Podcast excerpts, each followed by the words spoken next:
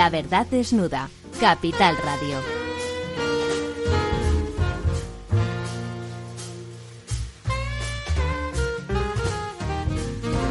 Hola, buenas noches. Eh, como cada miércoles a las 10 de la noche empezamos, bueno, a las 10 y 5 en estos momentos. Empezamos con esta verdad desnuda. Hoy nuestro director del programa, eh, don Ramiro Urín, no nos puede acompañar ah, por un viaje familiar, pero estamos, como todos los miércoles, al pie de cañón conmigo, nuestro querido profesor don Ramón Tamames. Muy buenas noches. Buenas noches, eh, Lorenzo. Pues eh, hay muchas noticias, muchos temas. Mucho Y me interés. parece que, aparte del virus, tenemos también cosas muy interesantes en Estados Unidos y espero a que saludes a Argimino Así es, así es. Sí, conectamos con, con la capital del imperio al otro lado del Atlántico, a- ahora con siete horas creo que son de diferencia, todavía no, seis horas de diferencia. Eh, don Argimino, eh, ¿estás por ahí? Hola, ¿qué tal, don Lorenzo y profesor Tamames? Aquí estamos. Muy buenas. Tardes de Nueva York, ¿no? Eh, tardes buenas tempranas, buenas noches Sí, desde, horas, efectivamente, son las desde cuatro. España. Bueno, hay muchos temas que vienen desde Estados Unidos y de, de mucho interés.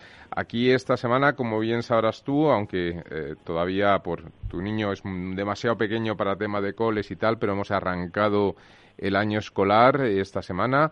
Nos, eh, bueno, nos precedían eh, Alemania, que empezó un poquito antes, a finales de agosto, pero también Estados Unidos. Y en Estados Unidos eh, las noticias que están viniendo para acá, no sé si nos lo puedes confirmar, eh, está habiendo un poco de, de desastre y, de alguna forma, eh, bueno, eh, el coronavirus se está se está ensañando, ¿no? Con, con esta vuelta al colegio. ¿Qué es lo que nos puedes contar sobre esto, Argimino?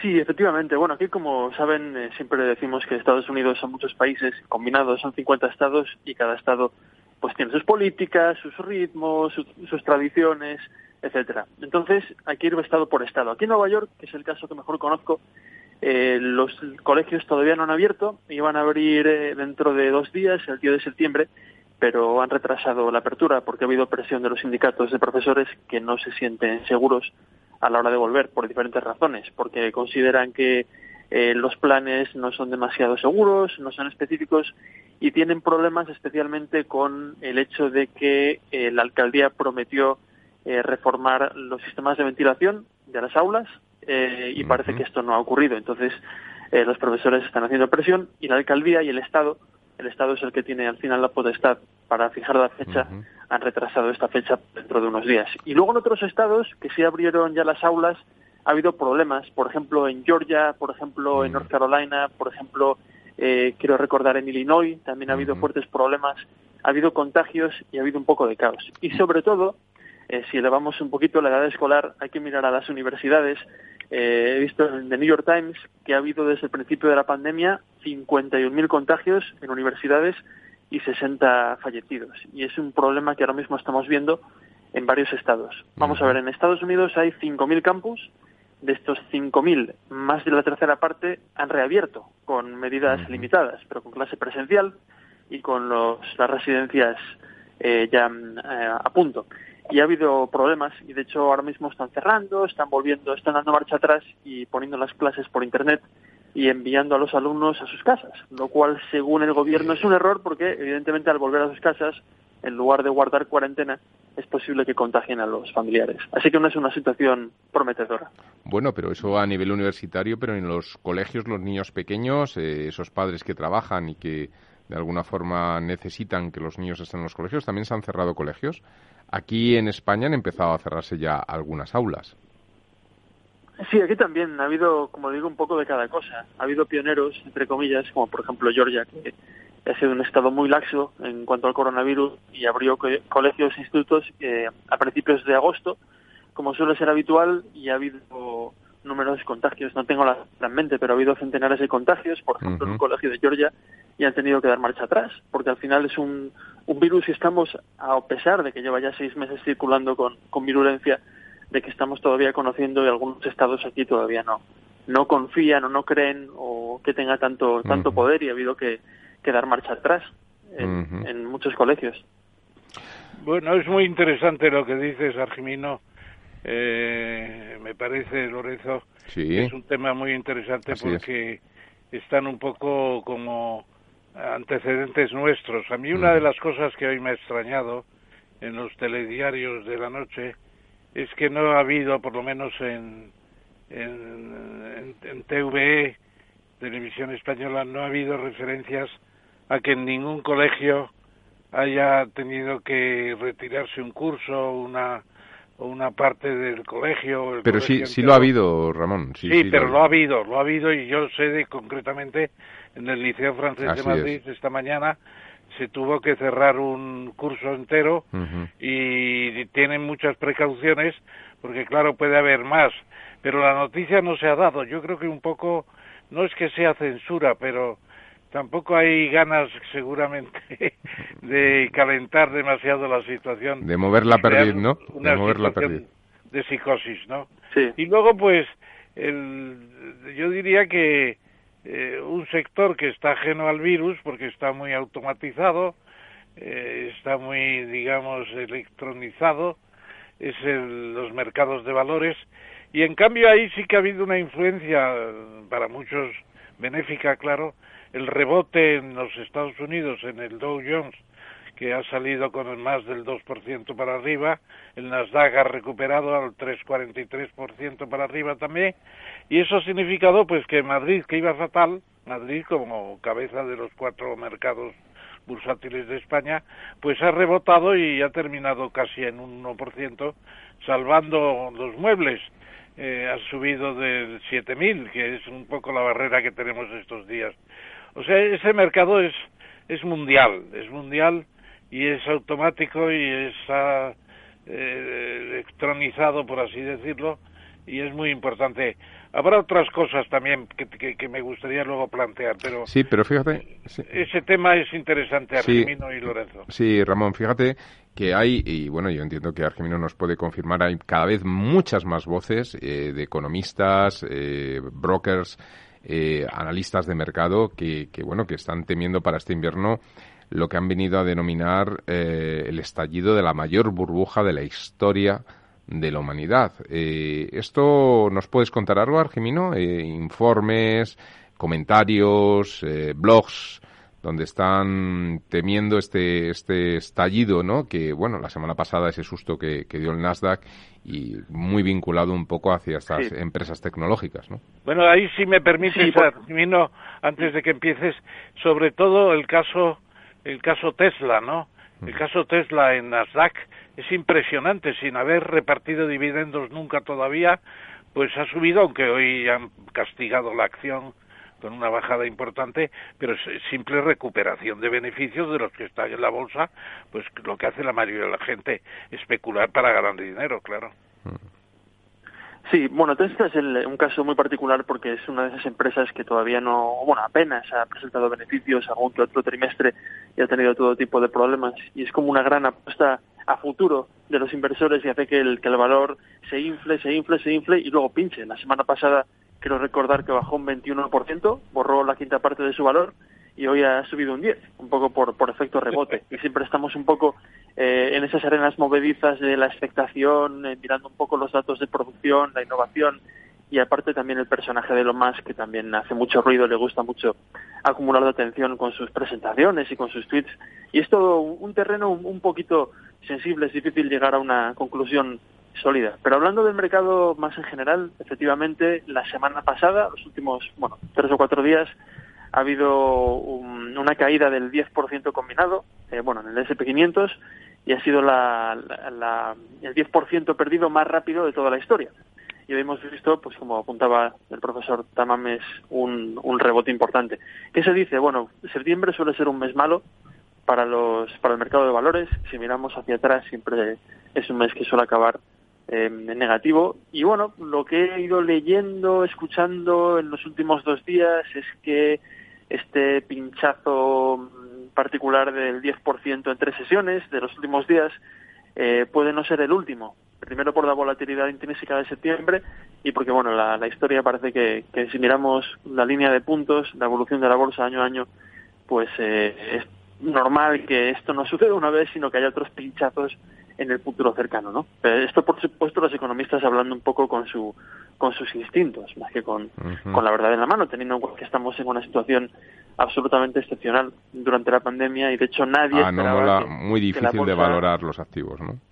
Sí, efectivamente. La bolsa perdió un 35% en abril, luego recuperó territorio, marcó récords, eh, hace unos días borró y ahora parece que está otra vez acercándose. Pero todo depende un poco de la vacuna, del ambiente, eh, de los contagios. Bueno, y de, y, de, y, de más, y de más cosas, ¿no? Porque este otoño es un otoño, un otoño singular. A mí me gustaría, de hecho, sacar eh, eh, un libro, un libro a colación, si me lo permites, porque además hoy un medio digital aquí en España, el Confidencial, se hacía, se hacía eco del libro de Lawrence, Lawrence Douglas, eh, Will He Go, ¿no? ¿Dónde, ¿Dónde, se irá o no se irá, ¿no?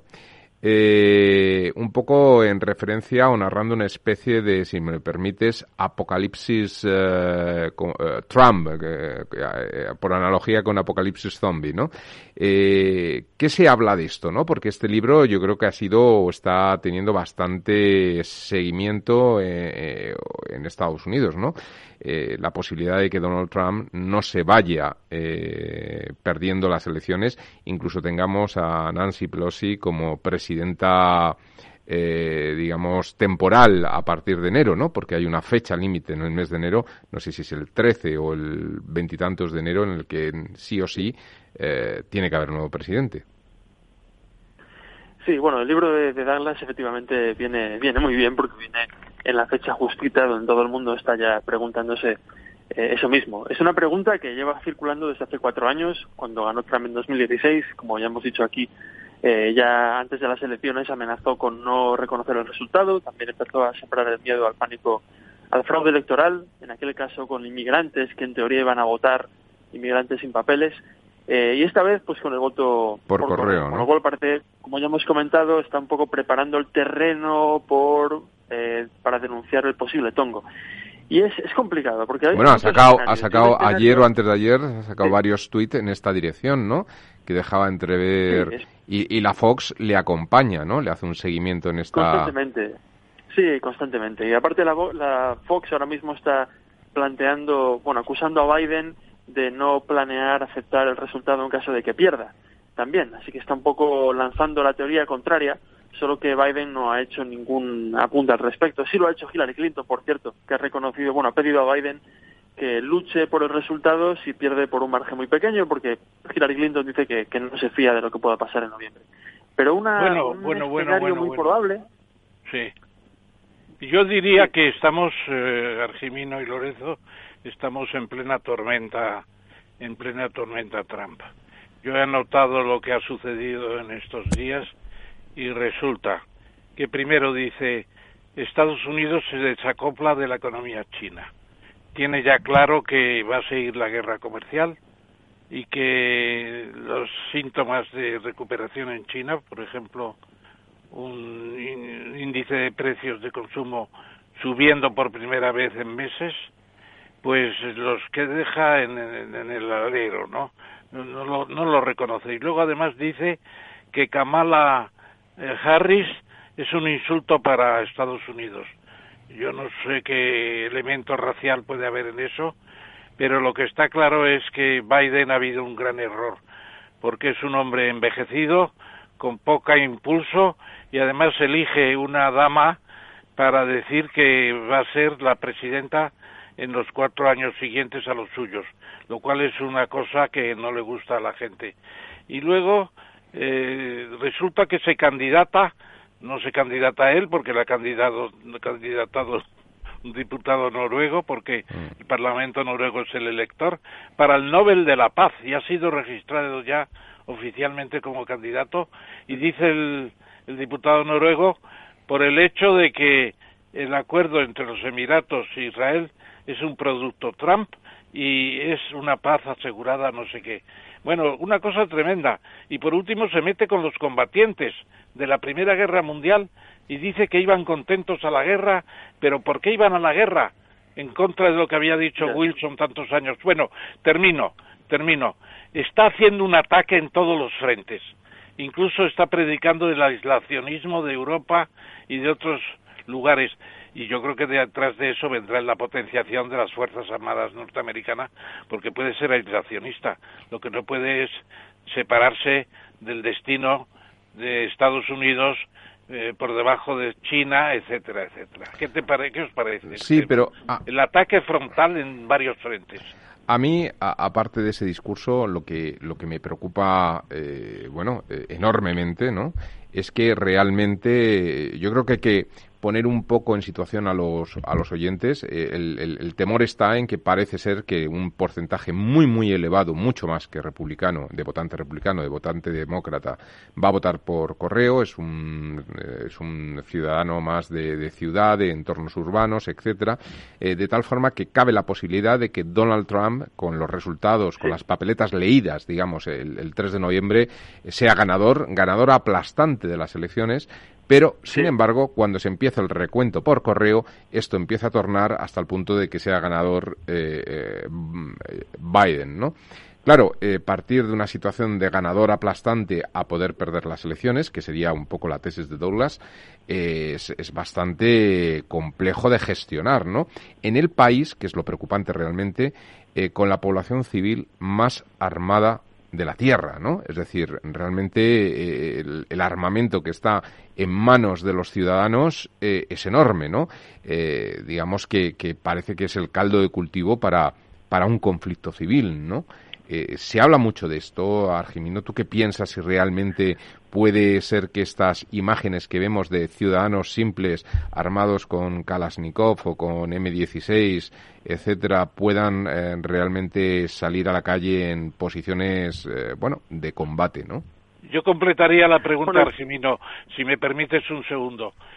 ¿Kamala Harris ha caído bien al electorado o es un producto eh, mal estudiado y preparado para una cosa así, teniendo en cuenta la edad, la edad de, Biden. A ver, tenemos muchos frentes abiertos. Vamos a, vamos a ir por partes. Yo lo que iba a decir antes es exactamente eso que acaba de mencionar don Lorenzo, de la posibilidad de que Donald Trump eh, gane las elecciones el 3 de septiembre, porque se contarían los votos, digamos, en persona. Eh, los republicanos van a votar más en persona que los demócratas. Trump les está pidiendo que voten en persona los demócratas efectivamente pues tienen más tendencia a votar también eh, por determinadas circunstancias urbanas, etcétera, por correo y es posible que tengamos esa ola roja el 3 de noviembre con el mapa de Estados Unidos teñido de rojo y que luego, de una forma anticlimática, una semana después o cuatro o cinco días después, salga Joe Biden y diga, un momento, he ganado yo. Porque, bueno, aquí han salido unos votos eh, por correo, ya se han contado y la victoria es mía. Bueno, eso ocurrió en Florida, ¿no? Eso ocurrió en Florida en la época de... de... en Florida pero esta vez va a ocurrir multiplicado por, por 50. Y aparte con el clima político actual, que no es el clima político del año 2000, entre Al Gore y, George Bush. Entonces, todo el mundo da por hecho ya, esto ya es una prácticamente una realidad, todo tipo de denuncias, y de hecho las campañas están contratando abogados especialistas en elecciones que van a estar litigando voto a voto en sabe Dios qué condados, porque Trump, no olvidemos que ganó un estado como Wisconsin por unos 10.000 votos de diferencia en 2016. O sea, eran márgenes realmente exiguos, no, que, no, fue una ola eh, vencedora, fueron márgenes de en un condado mil votos más, en otro mil más, y los márgenes son finísimos. Entonces, si, si Biden gana, será también por márgenes probablemente en muchos estados, Arizona, Florida, Wisconsin, Michigan, Ohio, Pensilvania, North Carolina, márgenes muy, muy, muy finitos, ¿no?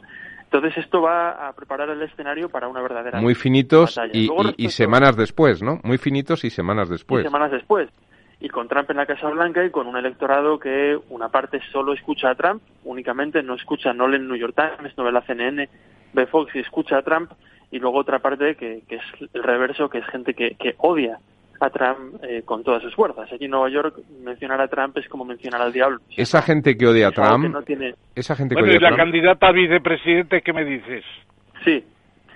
Bueno, sobre Kamala Harris, eh, pues parece que las encuestas han reaccionado bien a la convención demócrata. De hecho, Joe Biden, hoy hemos conocido que ha recaudado su campaña 364 millones de dólares. Y para ponernos en situación, para ver si esto es mucho o poco, eh, la campaña de Trump en el mismo periodo, en el mes de agosto, ha recaudado poco más de la mitad, 210 millones, y ha sido el récord de la historia republicana.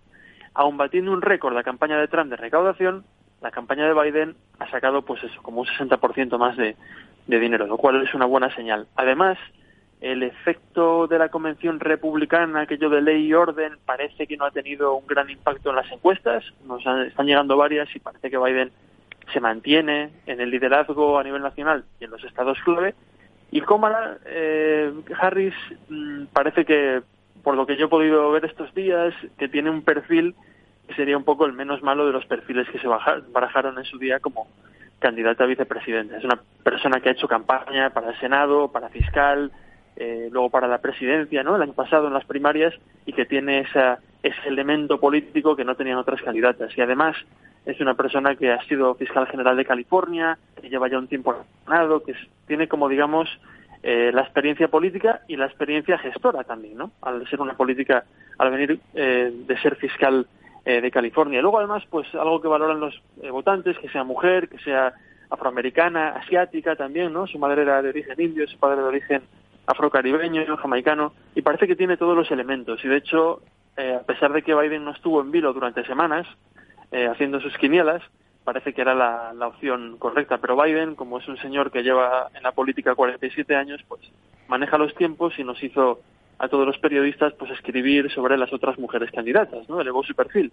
Y yo creo que si bien es una persona que está ya desgastada, Biden, y que genera ese comentario, también parece que hay una sed en el país de volver a la normalidad, de volver a coger a un presidente mayor, eh, blanco, mm, eh, predecible, experimentado, conocido y dejarse ya por una época de, de, jóvenes, de carisma, de división, de, de, aventuras y volver, digamos, a un periodo de normalidad. De hecho, Biden, en su mensaje de campaña es ese, es decencia, tranquilidad, ser predecible. Bueno, de todas eh, formas, tampoco, tampoco veo yo a Donald Tampoco veo yo a Donald Trump muy joven, ¿no? Cuando dices no tan joven. No, no. No, pero hay una diferencia. Donald Trump es poco más joven que, que, que Biden. Biden tiene 77, Donald Trump ha cumplido 74 en junio, con lo cual, bueno, son cuatro Un años porque Biden cumple... Oye, ¿qué me dices del Premio Nobel de la Paz? ¿Se, ha dicho por ahí, se ha comentado? Eh, nada, es anecdótico. Eso siempre hay, siempre hay alguien que, que puede proponer una candidatura. Me puede proponer a mí mañana por haber hecho alguna buena acción y ya está. Es decir, eso no, no tiene yo creo que más importancia. Hay mucha gente que admira a Trump en todo el mundo, partidos de la derecha populista, nacional populistas y peor. Y, bueno. Y la, y la causa judía después del tratado o del acuerdo en principio de Emiratos e Israel, ¿cómo está el, el sector, digamos, de los judíos norteamericanos? Bueno, Donald Trump siempre ha sido muy aliado de, del ala más dura de, los políticos y de Israel, y siempre ha sido un aliado muy incondicional de Netanyahu en, en todos los frentes, y están con él encantados. De hecho, cuando Trump ha ido de visita, varias veces le llegaron a regalar una moneda con la, efigie de Ciro el Grande, el, conquistador persa que liberó a los judíos cautivos en Babilonia en el siglo VII antes de Cristo y que es como una especie de mesías, no, no un mesías, que eso son palabras mayores, pero un, un, un héroe en la historia judía y como Trump restableció la embajada americana bueno en Jerusalén y reconoció Jerusalén como la capital pues esto ha agradado muchísimo a, Israel y a los sectores más sionistas de la política americana. Y Argemino, eh, ya como última eh, pregunta, y es por una curiosidad mía personal, siempre que vemos imágenes de estos civiles armados en Estados Unidos, suelen estar vinculados a carteles de seguimiento de Donald Trump la extrema de, eh, izquierda o la extrema o el, grupo más extremista dentro del Partido Demócrata también está así armado eh, o, es más anecdótico en un sector que en otro. Yo diría que, que las armas es más algo de la derecha por aquello de la segunda enmienda, ¿no? Del derecho a portar armas y toda esa cultura de las milicias es algo muy del sur y del medio oeste que tienen la mayor concentración de milicias antigobierno. Eh, y pero luego la izquierda también tiene algunas milicias armadas. Yo, por ejemplo, conozco a unos que son eh, la, Asociación Socialista del Rifle, que es como la, la, original conservadora, pero en su vertiente izquierda, y tienen en común su amor por las armas. Y bueno, a la luz de, las, de los disturbios y de la violencia que ha habido en, en sigue habiendo en Portland, donde mataron a un, a un seguidor de Donald Trump hace dos semanas, eh, hay el riesgo de que efectivamente también la izquierda se arme, pero por ahora es algo más de, de la derecha, aunque la izquierda está haciendo también muchísimo ruido y, muchísimo daño en las ¿Temes, calles ¿Temes tú, ¿temes tú por conflictos bélicos reales? Y por mi parte, una última pregunta con la venia, y es sencillamente, China ya ha proclamado prácticamente que prefiere a Biden. Eh, ¿Cómo se ve eso? Porque Putin se pondrá al lado de China seguramente, por razones casi obvias. Pero hay que recordar que Putin apoyó a Trump en la elección anterior, ¿no es así? ¿Cómo ves tú la injerencia con las fakes, las falsas noticias, toda la cibernética, etcétera, etcétera?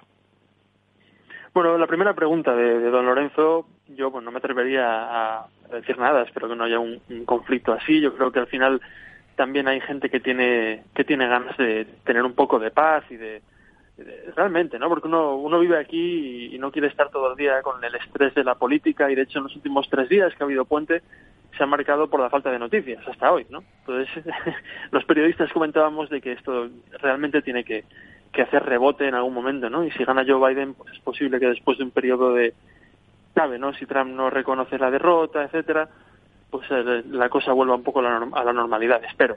Imposible predecir, por supuesto. Y luego respecto a la segunda pregunta, por lo que he leído, China prefiere a Biden por el simple hecho de que sería un político predecible, nada más. O sea, no porque sea Joe Biden o porque sea republicano demócrata, sino porque no es Trump. Y Trump, pues gobierna un poco más para la televisión y para las audiencias que para que para el país. Eh, y con lo cual eso, eso es un elemento que probablemente a otros líderes mundiales no les guste. Y luego respecto a la última pregunta del profesor Tamames respecto a Rusia, eh, se ha manoseado mucho ya ese debate de la injerencia rusa. Yo creo que, que es una injerencia anecdótica, que se ha dado mucha, mucha visibilidad porque en Washington y en Nueva York y, en, y los periódicos odian a Donald Trump y les hubiera encantado probar que es un agente de Putin, pero Donald Trump ganó por millones de votos norteamericanos porque conectó con la ciudadanía y parece ser que Rusia se gastó cuatro perras en, en cuatro anuncios de Facebook, que eso al final pues es un, un pequeño arañazo en, lo que es el, elefante de la política electoral americana. Gracias, gracias. Muy bien, pues eh, muchas gracias, Argimino. No te, no te retenemos más.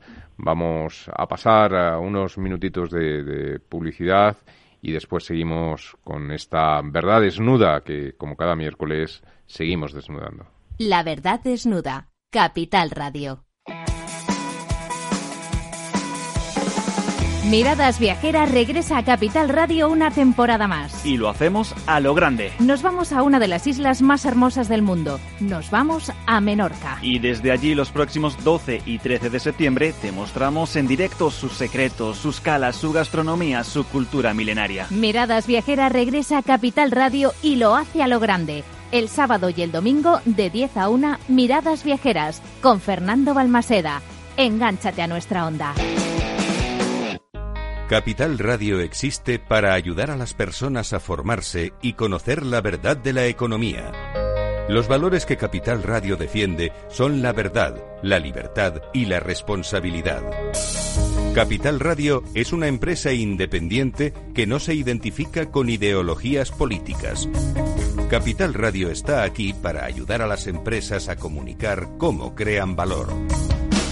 Capital Radio apuesta por empresas sostenibles, transparentes y comprometidas con la sociedad. ¿Y tú? ¿También quieres trabajar por un mundo mejor? Aquí tienes tu sintonía. Capital Radio, con la gente que aporta y no se aparta.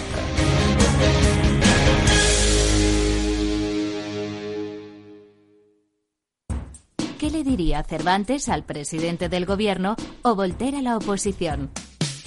Descúbrelo junto a toda la actualidad cultural en el Marca Páginas, en Capital Radio, los viernes a partir de las 8 de la tarde. El Marca Páginas, con David Felipe Arranz, porque la cultura también puede ser divertida.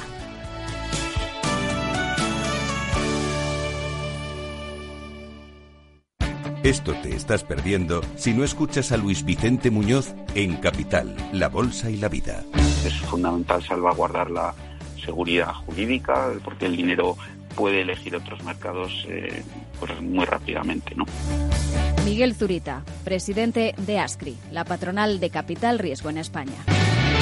No te confundas. Capital, la bolsa y la vida con Luis Vicente Muñoz, el original. La verdad desnuda. Capital Radio.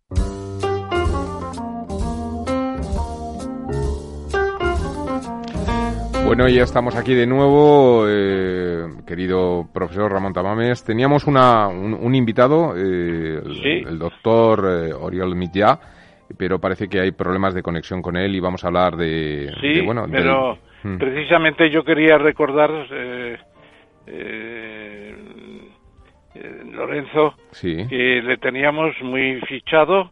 Le escribí ayer un correo electrónico eh, le dije la hora por cuarta vez y me extraña porque es un hombre muy serio y muy puntual. Sí, ya lo hemos tenido otras veces aquí en, este, sí, lo hemos Tenido otra vez más y me, extraña muchísimo que no, mm, que no me mm, llame a mí tampoco. Un gran experto en temas, en temas. Bueno, habrá tenido algún problema. Seguro que tiene algún problema. Casi seguro que sí. De todas formas, sí que podemos, eh, bueno, pues dedicar estos 10 minutos, cuarto de hora, a hablar del tema, mm, bueno, de clara actualidad y preocupación de todos los españoles con el que íbamos a hablar, con el doctor Millá que es, eh, bueno, la COVID-19, ¿no? Eh, hoy salía una noticia un poco desalentadora en cuanto a que, bueno, pues se suspendían los estudios de la tercera fase de los laboratorios de la vacuna que estaba la Universidad de Oxford con los laboratorios de AstraZeneca.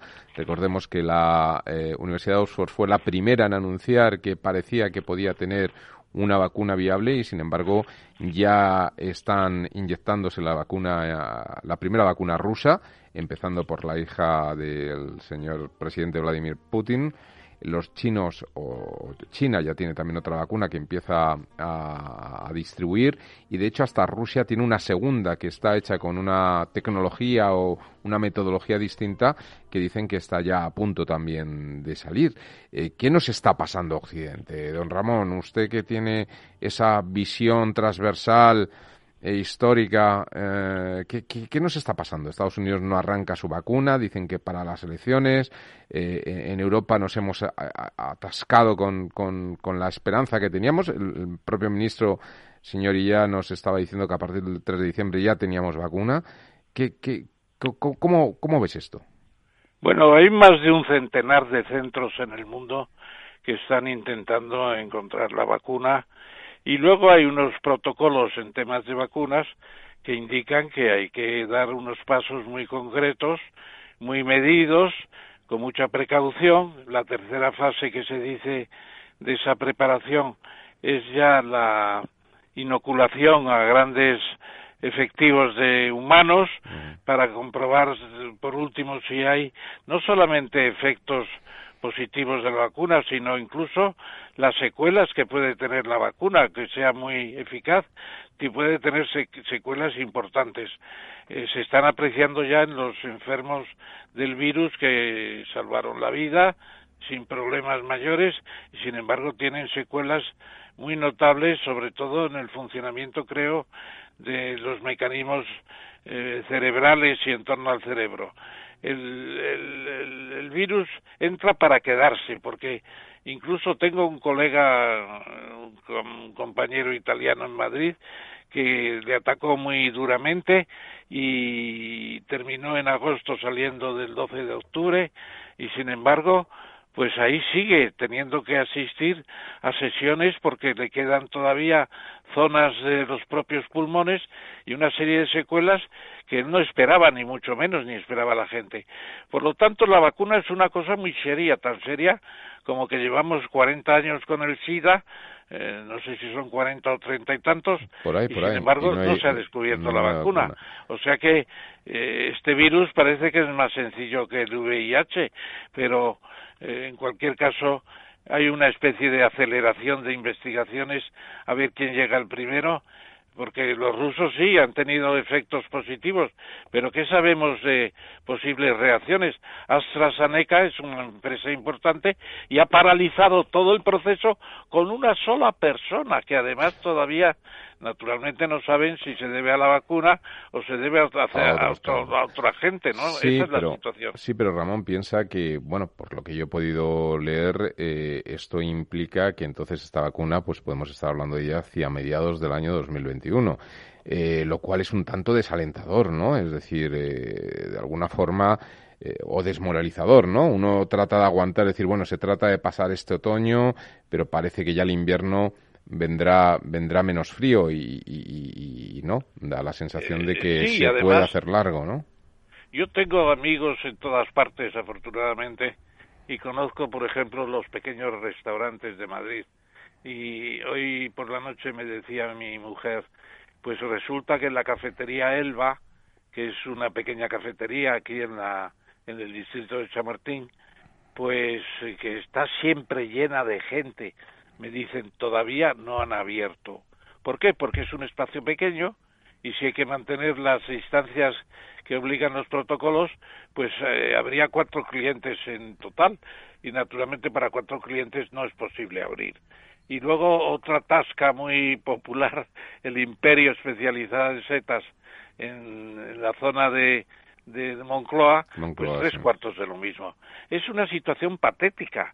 Claro, patética porque además, en cuanto se abre la mano, la desescalada célebre, que ya nadie habla de ella, pues se empiezan a producir más, más contagios, las cifras de contagios pero- son impresionantes. Y, y no has llegado a pensar, Ramón, eh, aquí en Madrid, por ejemplo, que ahora parece que eh, en 24 horas hemos duplicado los casos, eh, bueno, pues nos han llegado a poner el sobrenombre en Europa de, de la Tokio la Tokio europea, ¿no? Porque todos íbamos con máscaras y es verdad, primero ahora porque es obligatorio, pero incluso antes de que se hiciera obligatorio el ir con máscara en la calle, en Madrid había un uso extensivo real eh, de la máscara, eh, cosa que en el resto de Europa no existe, o, en muchos países europeos esto no existe, ¿no? Y sin embargo aquí, eh, bueno, pues estamos en unos niveles de que, que ya todos los rebrotes han quedado un poco en el pasado, ¿no? Realmente ya estamos en niveles de una segunda oleada.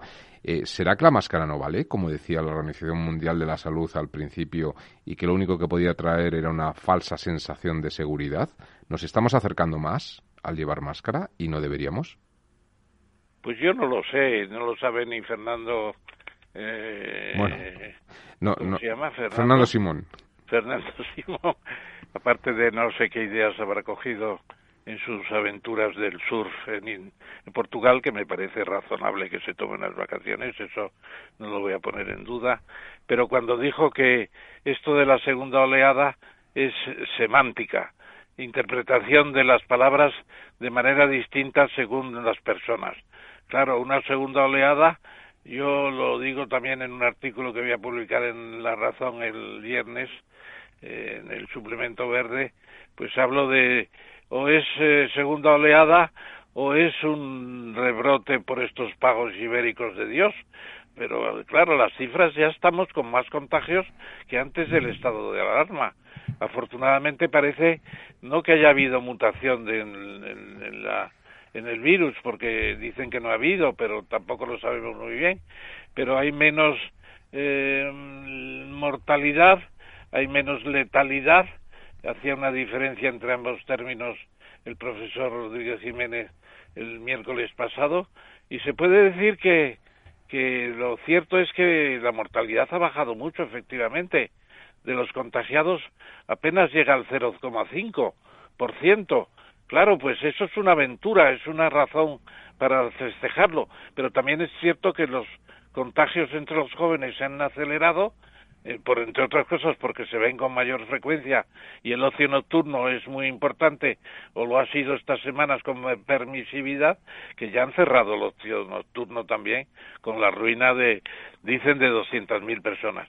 Bueno, estamos en un mar de confusiones y yo creo que el comité de expertos no opina, entre otras cosas, porque no existe. Porque no existe, ¿no? Y se cierra el ocio nocturno, pero se abren los colegios. Yo no sé un poco cómo esa, esa especie de interconexión global. De todas maneras, tú comentabas la- lo de la menor mortalidad, pero también es que ahora eh, salen a la luz muchos casos que en marzo pues la gente se sentía un poco mal y se quedaba en su casa, entre otras cosas porque yo recuerdo que pusieron un teléfono para poder llamar a ese teléfono rara vez te lo cogían, pero cuando te lo cogían te decían quédese usted en su casa, no salga y, y- y procure no ver a nadie, ¿no? Y ahora, sin embargo, pues en la medida en que los hospitales todavía no están, no están saturados, aunque empiezan a estarlo, sobre todo en algunas partes, pues bueno, la gente se presenta en urgencias y, incluso hacen cribados asintomáticos que también cuentan, cosa cribados que, que, reflejan asintomáticos que también cuentan como infectados. Y de ahí un poco los porcentajes. No nos estaremos haciendo trampas en solitario. Lo digo porque el 12 de octubre ya empieza a tener una sobrecarga importante. Los hospitales de Fuenlabrada, el Hospital del Sur, de de eh, la zona de Arganda, etcétera, ya empiezan a estar en niveles de más del 50% de las camas eh, ocupadas por COVID. Y hay algunos hospitales que ya no tienen plazas de UCI libres, eh, con lo cual esto empieza empieza a aparecer un poco lo que fue el principio, ¿no? Por el principio me refiero, si te acuerdas, Ramón, antes de aquella famosa manifestación del Día de la Mujer, en la que parece que no pasaba nada y, de repente se nos cayó el mundo encima, ¿no? Eh, ahora no hay manifestación. Bueno, en Cataluña parece que esta semana algo, algo, algo pretenden, pero, pero no, no estaremos en esa fase. No, no sé, porque tampoco los rastreadores eh, han dicho nada y si hubiera pasado algo grave lo habrían dicho, por lo menos yo no lo he oído la manifestación que hubo en Colón de los negacionistas, ahora hace 15 días, pues no se sabe qué efectos puede haber tenido. Seguramente no han sido efectos deslumbrantes porque algo habrían dicho, algo habrían dicho.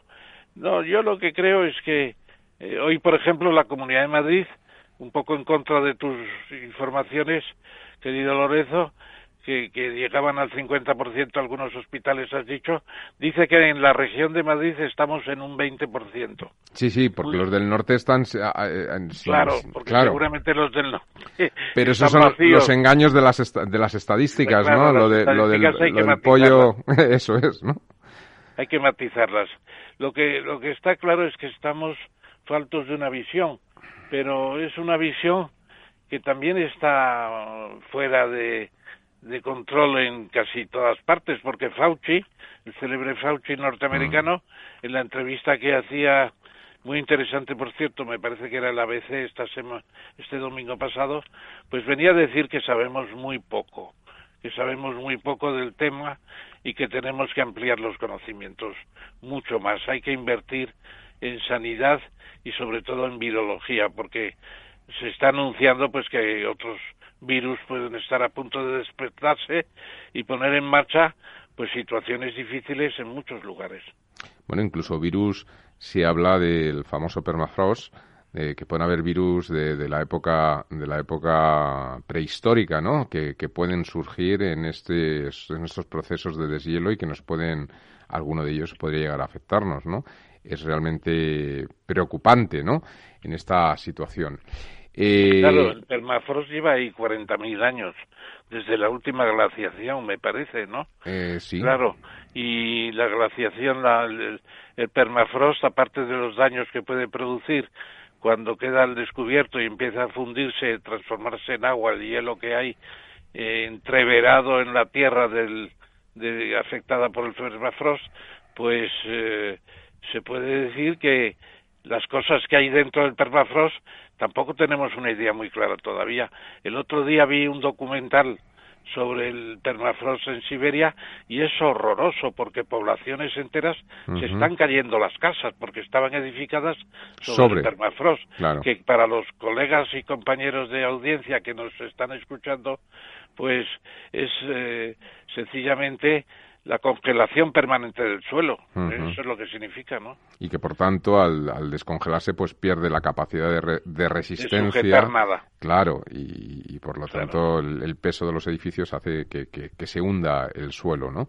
Y ya para completar los permafrost, si te parece bien, yo diría que hay otro permafrost que nos va a producir muchos problemas. Es el que está en el fondo de los mares, que hay billones, billones nuestros de toneladas y que están ahí medio congelados, pero con el calentamiento del mar pueden empezar a subir a flote y ponerse a flote y crear unas condiciones verdaderamente terribles. Por eso hay algunos algunos escritores que dicen, bueno, esto de la pandemia tiene su gravedad, sobre todo económica, pero lo que viene por delante de la del calentamiento global y el cambio climático. No lo han sabido. eso sí que es un trauma posible para, para, para siempre.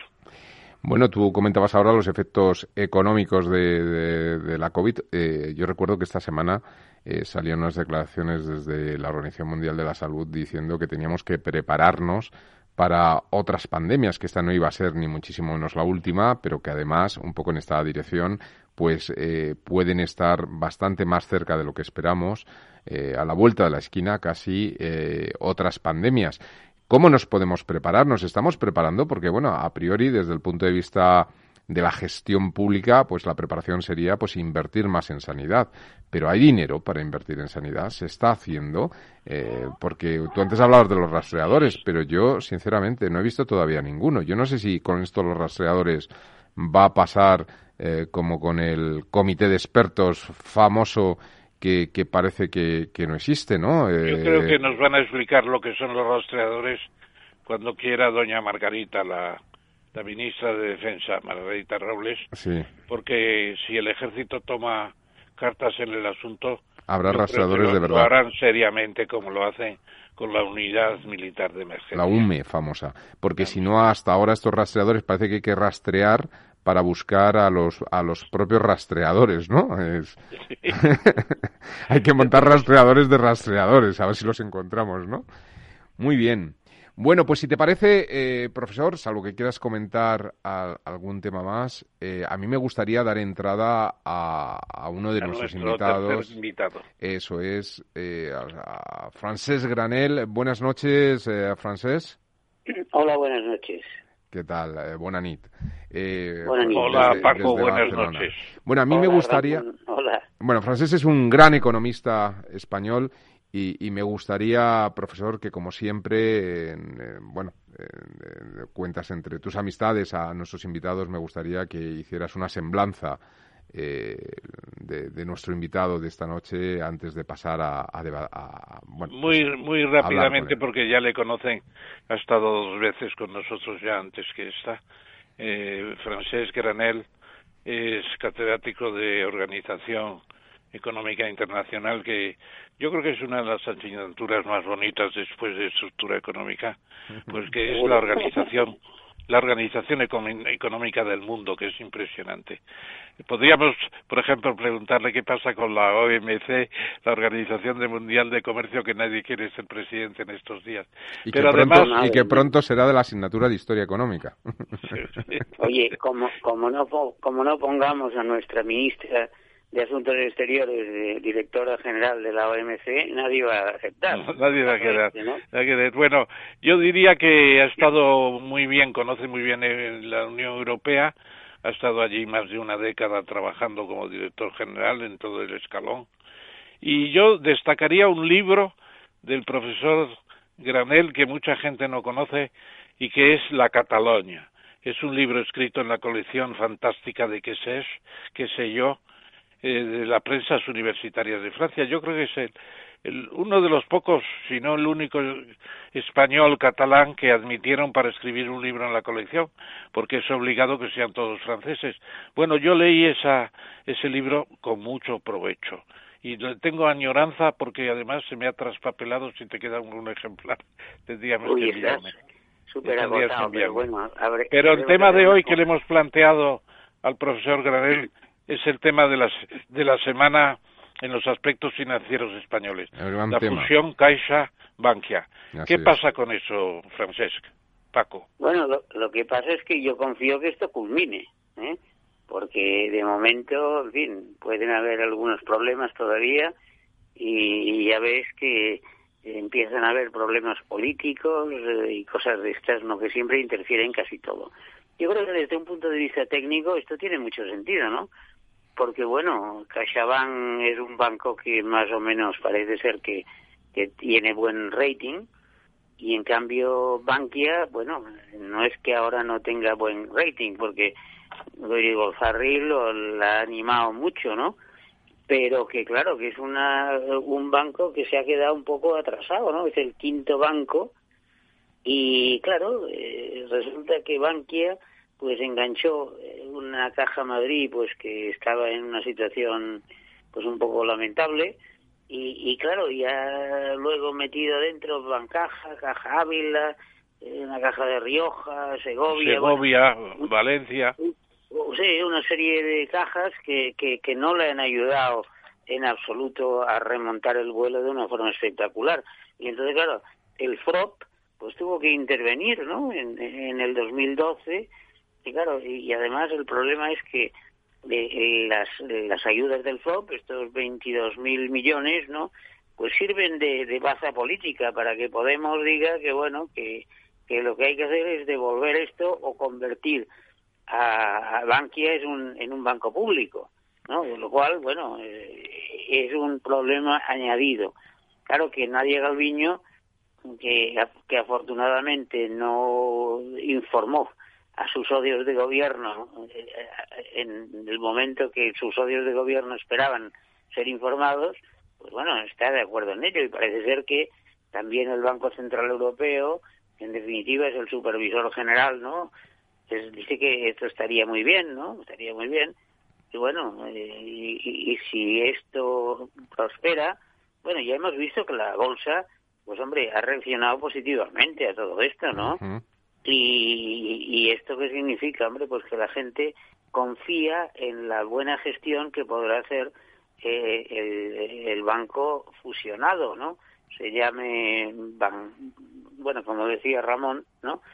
Podríamos llamar a esto CaixaBank o, o CaixaBankia, CaixaBankia, o Caixa, CaixaBankia o una cosa por el estilo, ¿no? Pero bueno, se llame como se llame, yo creo que será un banco muy importante dentro de Europa, evidentemente pasará a ser el, el primer banco español, ¿no? Y por encima de, del Santander. Y, y, lo que sí está claro es que, bueno, el Santander y el BBVA, serán luego el segundo y el tercero, tienen más función internacional. Porque, claro, que tanto CaixaBank con Bankia, como Bankia, pues bueno, tienen más, eh, bueno, no sé si propensión o o actividad interna dentro de España, ¿no? O sea que hay, seguirá habiendo una diferencia. Si queremos eh, financiar la liga, bueno, pues seguramente eh, será el Santander o el BBVA gracias a que esto les difunde la imagen en Sudamérica y les difunde la imagen en, eh, en, más allá de nuestras fronteras, ¿no? Y en cambio, pues bueno, CaixaBankia, ¿no? Lo que seguirá financiando es la selección española de fútbol, porque bueno, en definitiva es más de, de aspecto interno. ¿no? Pero yo precisamente... Yo me, me, pregunto, bueno, eh, si algunos de los problemas estructurales que, que, que, tiene todo el sector bancario europeo, bueno, será le será más fácil de superar con la, con la calle fusionada, pero claro, los tipos de interés seguirán estando al 0%. Y entonces en, es difícil la vida. De, de los bancos, pues con un 0% de tipos de interés, con un eh, Euribor que está bajando y esto. Y luego, yo creo que las razones políticas que, que algunos aducen, bueno, pues en definitiva no son las, las más importantes, claro. El señor Puigdemont pues está indignado, ¿no?, de, que esto se produzca. Y, y, y, y el señor más Mascolell, bueno, pues también a pesar de ser un economista lúcido, ¿no? Pues hombre, tampoco le está gustando demasiado, ¿no? Y, y ha dicho que, hombre, que esto estaría bien si, si la sede se, se, se, tiene en Barcelona, ¿no? Mm. Pero yo no sé dónde se va a poner la sede porque el señor Zainé, que como propietario de, del 30% de las acciones de, de CaixaBank creo que va a tener mucho que decir, ¿no? Pues no, no ha querido contestar cuando se le ha preguntado dónde sería la sede operativa o bueno, una cosa es la sede la sede fiscal y, y, que es la que importa, que es la que importa, Francés. Sí. Digo, la sede fiscal es la que importa, ¿no? Es la que permite bueno, exactamente. recaudar. Eh, pero, también es importante dónde hay la masa de actividad, porque bueno, actualmente pues el, el CaixaBank, ¿no? Tiene la sede en en Valencia. pero bueno, su sede social de la obra social está en Mallorca. Así es. y la sede operativa en Barcelona, ¿no es así? claro, y en cambio todas las grandes actividades que organiza aquí pues el señor Zainés se hacen en Barcelona, ¿no? Bueno, entonces sí quiere decir que, que al final la vida de un banco de estas características del primer banco español, pues bueno, es un banco multiregional al menos, ¿no? Si no multinacional, porque ya digo que, que, que ni, ni, ni CaixaBank ni Bankia son bancos con aspiraciones internacionales. A mí me gustaría, si, si me lo permite, me, sí, me gustaría eh, incidir un poco en eso, porque eh, has dicho varias veces el mayor banco español, bueno, el mayor banco español en España, ¿no? Porque es, claro, es difícil de medir los bancos, pero si lo medimos por activos, el mayor banco español es el Banco de Santander y, después iría el BBVA, ¿no?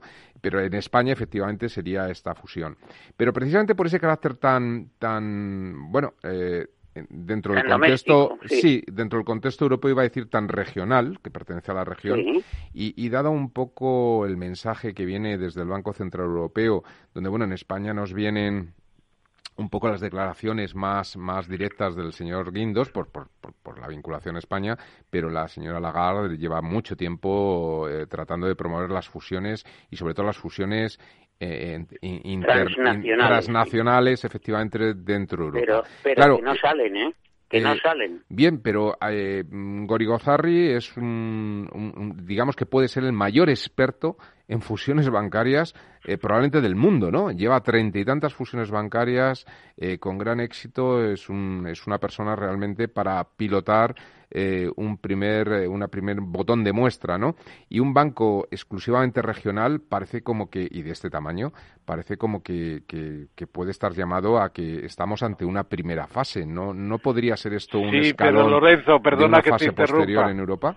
Pero perdona que te interrumpa, Lorenzo, un momento, Francesc. Mira, yo, yo eh, quería plantear una cosa que va delante de lo que estáis diciendo. Porque esto que va a ser, una fusión, una absorción o una simple compra de CaixaBank al, al FROP de, de Bankia.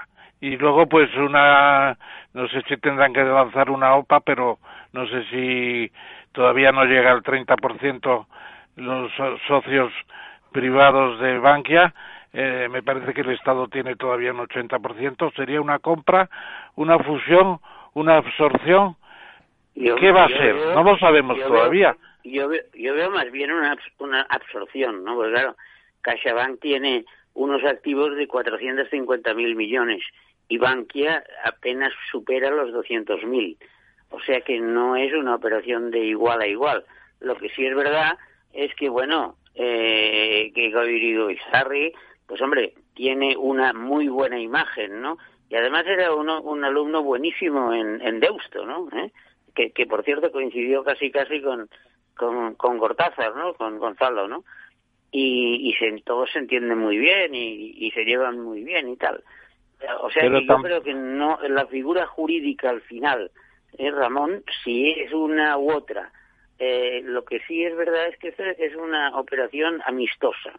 Porque, sí, amistosa, pero mira, lo que está claro me parece es que no va a haber una fusión en la que eh, la Caixa a través de su fundación tenga el tantos por ciento y el Estado español siga dentro de Bancaisia, de Caixa, CaixaBankia.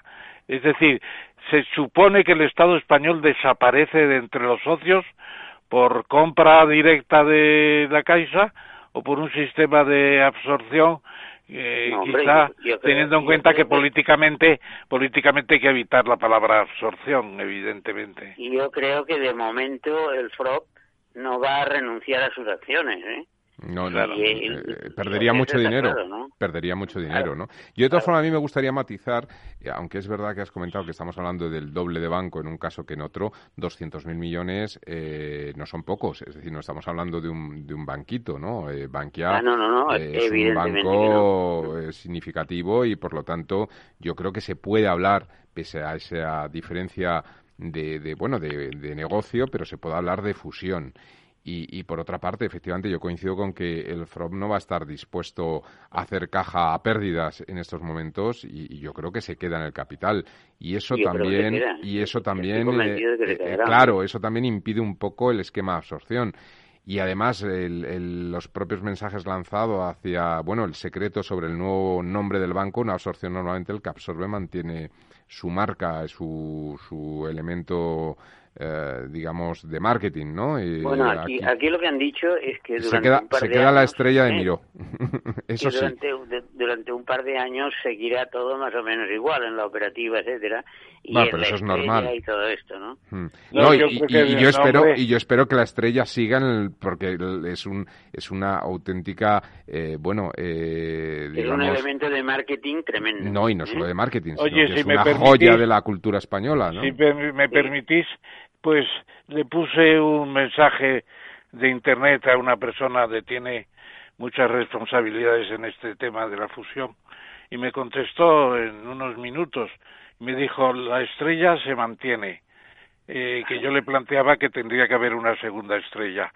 Y luego el nombre que yo le proponía, eh, CaixaBankia, que es lo lógico, pues dice, también se mantiene el nombre. Yo no creo que luchen para que sea CaixaBank. ¿Qué les cuesta poner una I y una A al final de bank? Yo de Nada. todas formas, yo de todas formas, con lo que dices de las dos estrellas, eso me recuerda un poco lo de las siete estrellas de la Comunidad de Madrid. Y yo, sinceramente, me suena a las siete colinas de Roma, pero yo aquí estoy buscando, buscando, buscando y no encuentro las siete colinas en Madrid. Pues yo te lo voy a explicar, porque esta son las siete la sabes. Las siete estrellas que mantiene la- el Ayuntamiento de Madrid desde siempre.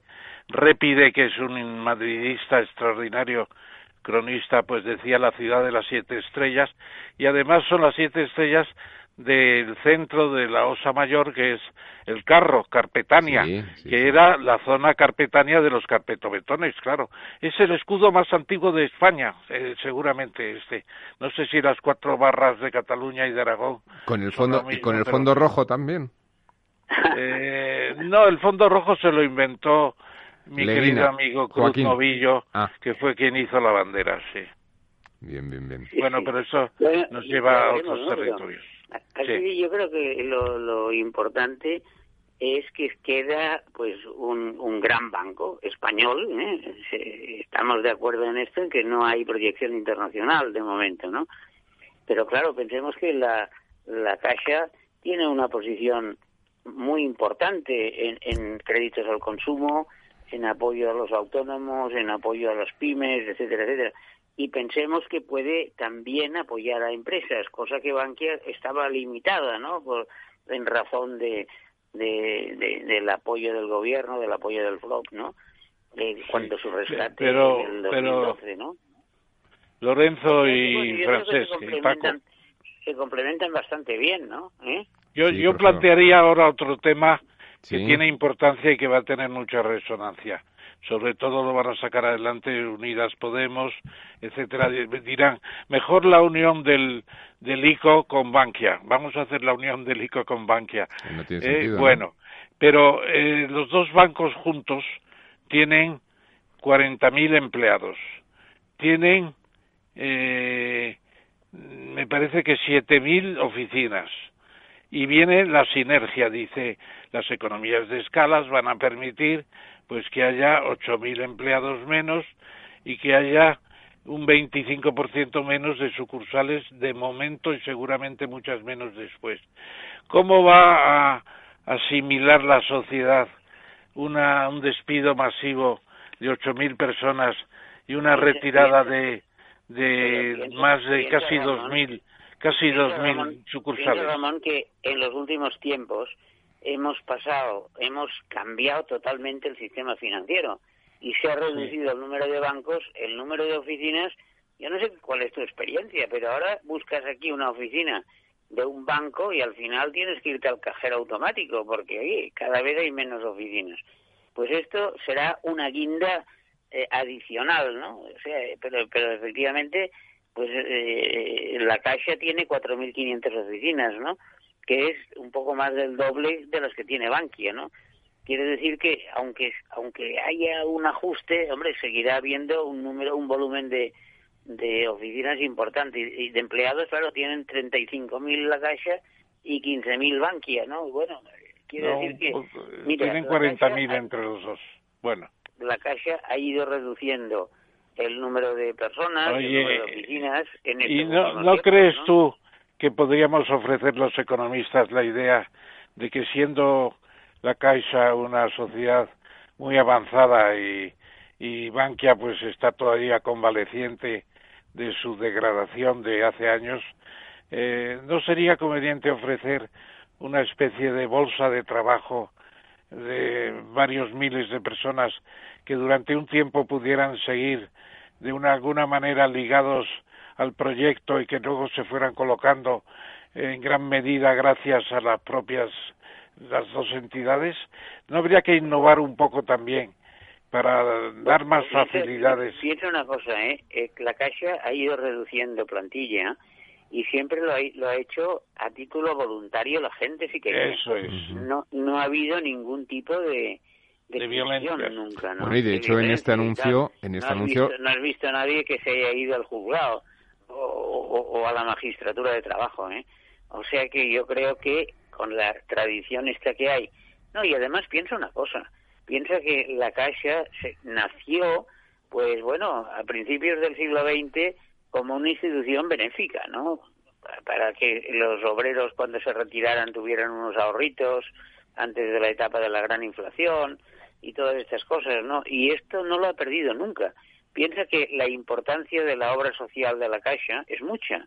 Y yo creo que, bueno, todo esto ayuda a pensar de que pese a lo que diga Podemos, de que esto será un descalabro desde el punto de vista humano, y etcétera, etcétera, pues yo creo que esto no será así, ¿no? Yo creo que que eh, Aine, que en definitiva es el propietario de, de la Caixa, porque claro, eh, pensemos que, que, que es la fundación de, de, de CaixaBank la que tiene el 30% del capital y es ahí donde está Fainé. Fainé bueno, yo recordaría a propósito de lo que has dicho tú de principios del siglo XX que eh, la Caja de Ahorros y Monte de Piedad de Madrid nació Madrid en el también. siglo a finales del siglo XVIII por el padre Piquer, porque era una También. obra pía, por así decirlo. Sí, Hombre, sí, sí. también eso hay que tenerlo en cuenta y tampoco la Caja de Madrid ha tenido problemas de despidos porque ha hecho como en cierto modo la propia Caixa.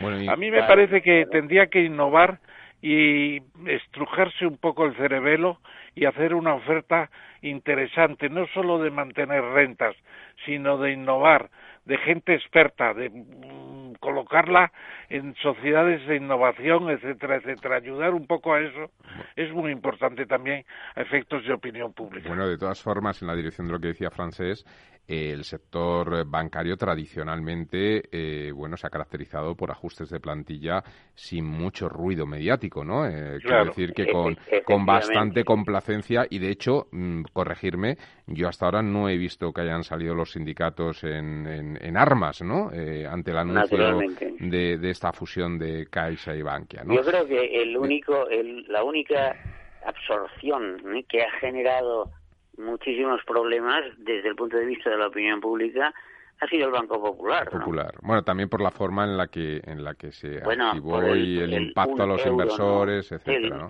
el un euro aquel, ¿no? Sí, sí, sí. Famoso y todo y, esto, y, ¿no? y, Francés, ¿qué opinas yo- tú? ¿Qué opinas tú de sí, qué opinas tú de por analogía a la película de, de Amenábar con los otros? Quiero decir, eh, eh, Ibercaja, eh, Liberbank, esos bancos más pequeños y no tan pequeños, Bankinter y y lo digo por, por la Bueno, proximidad, por la proximidad de- en la que estás, el caso de Sabadell, no. Que sería el más grande siguiente, ¿no? Sabadell es el siguiente que está en la lista.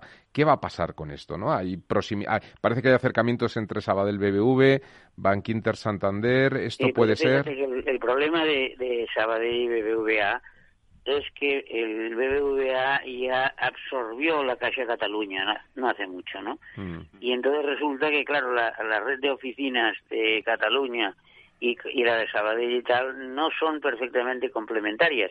Así como Bankia y CaixaBank son muy complementarias, ¿no? Bueno, tampoco tanto. Relativamente, ¿no? Es lo que en todas partes, sí, CaixaBank está en todas partes, pero bueno, y Bankia un, un poco también, porque incluso abs- absorbió una caixa que estaba al lado de mi casa, que es la Caixa Layetana, ¿no? La, era de, de Mataró, ¿no? Bueno, pero, eh, Pero eh, Caixa Layetana estaba al lado de tu casa y poco más, ¿no? Era muy Sí, pequeña, ¿no? Lo importante era la Caja de Madrid, ¿no? Caja Madrid y, un poco también Bancaja, ¿no? ¿Eh? Mm.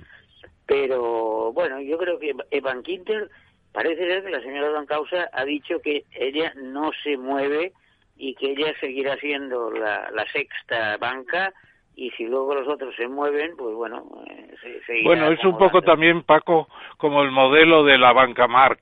La banca Mark no le interesa unirse con nadie porque es una banca de origen familiar, muy bien administrada, que aparece en las estimaciones y evaluaciones siempre como uno de los mejores bancos de España y el, el Inter el Inter eh, yo creo que en estos momentos está glorioso por así decirlo, ¿no? Sí, sí, sí, sí. Bueno, yo creo que pasa un poco lo mismo con la banca, ¿no? Eh, con Caixa Galicia y Caixa Nova y estas cosas, bueno, están tranquilos, ¿no? Están tranquilos, no no tienen grandes problemas como ha tenido Bankia, bueno, como ha tenido eh, el señor Rato, a lo mejor por más o tan por política como por lo que sea, ¿no? Porque bueno, piensa una cosa, ¿eh? hay cajas y cajas que han tenido unos problemas financieros que se han tapado un poco. Por ejemplo, la Caixa de Cataluña, claro, también tuvo un rescate, ¿no?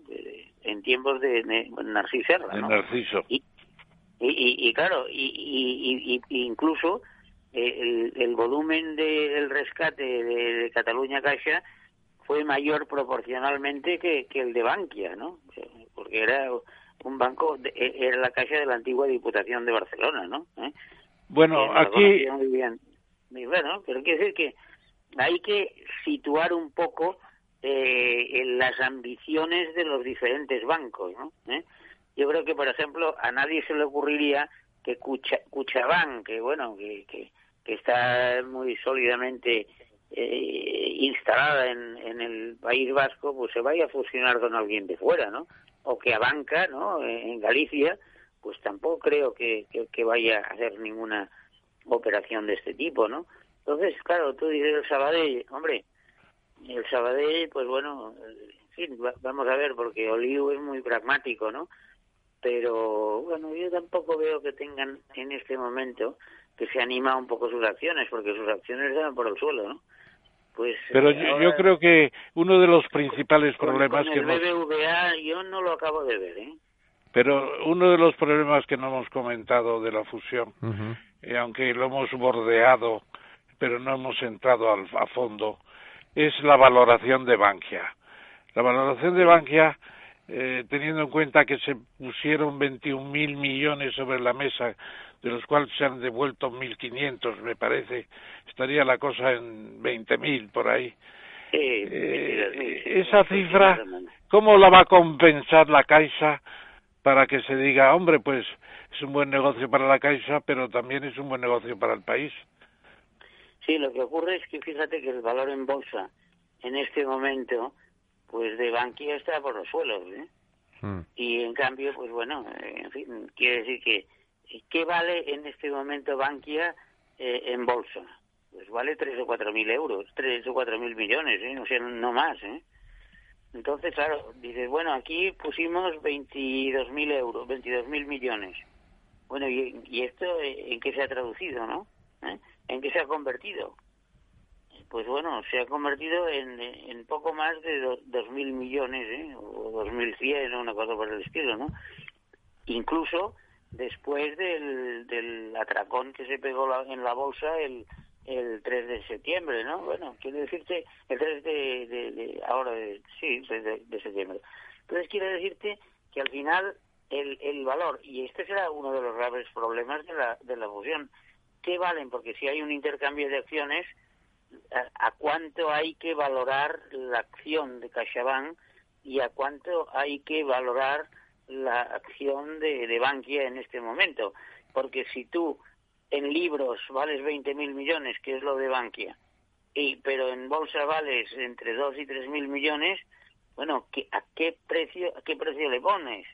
Y, y, y bueno, y, y pues pasa un poco lo mismo. Eh, en, eh, teóricamente vale 24 mil millones, pero en la realidad son 12 mil solo, ¿no? Pero claro, no compares el grado de descuento en bolsa de, de los títulos de CaixaBank, que es la mitad, podríamos decir, de su valor en libros, y en cambio, pues el de Bankia, que es prácticamente un 10%.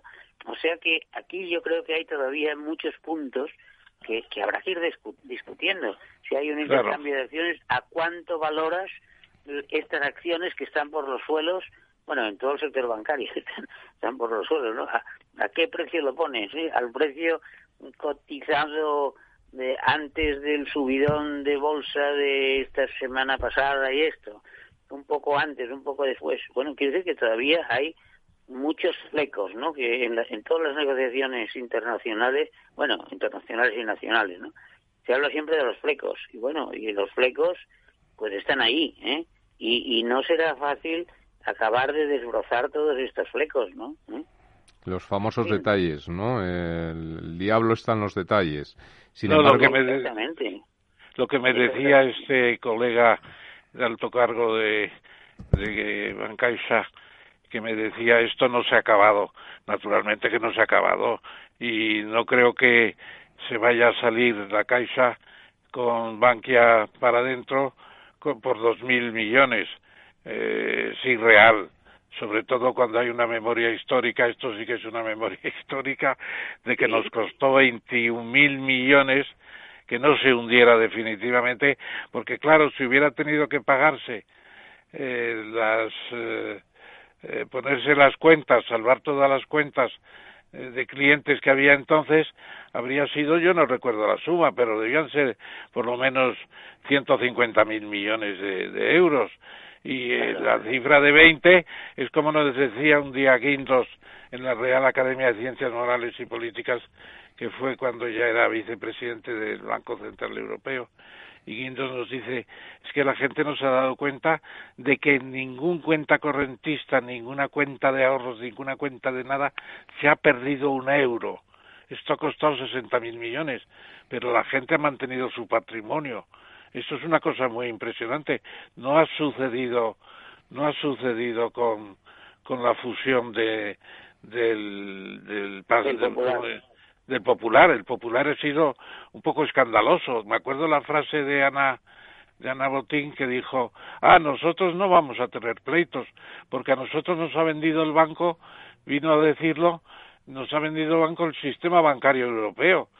De todas eh, formas. Por una peseta, ¿no? un euro. Ramón, si me permites un poco. Eh, sí, sí, aquí hay que echar la imaginación a volar. No, más que imaginación, pero eh, un poco. bueno, pues no estar muy de acuerdo con lo que comentas, porque no es lo mismo los depósitos que los accionistas. Los accionistas toman posiciones de riesgo en el mercado eh, y en principio. Y los pues depósitos de su patrimonio, ¿qué te parece? No, pero quiero decir. ¿Más que, riesgo que, No, pero quiero decir que los depósitos hay que protegerlos. De hecho, existe el Fondo de Garantía de Depósitos que cubre por persona y entidad financiera 100.000 mil euros eh, por cuenta corriente.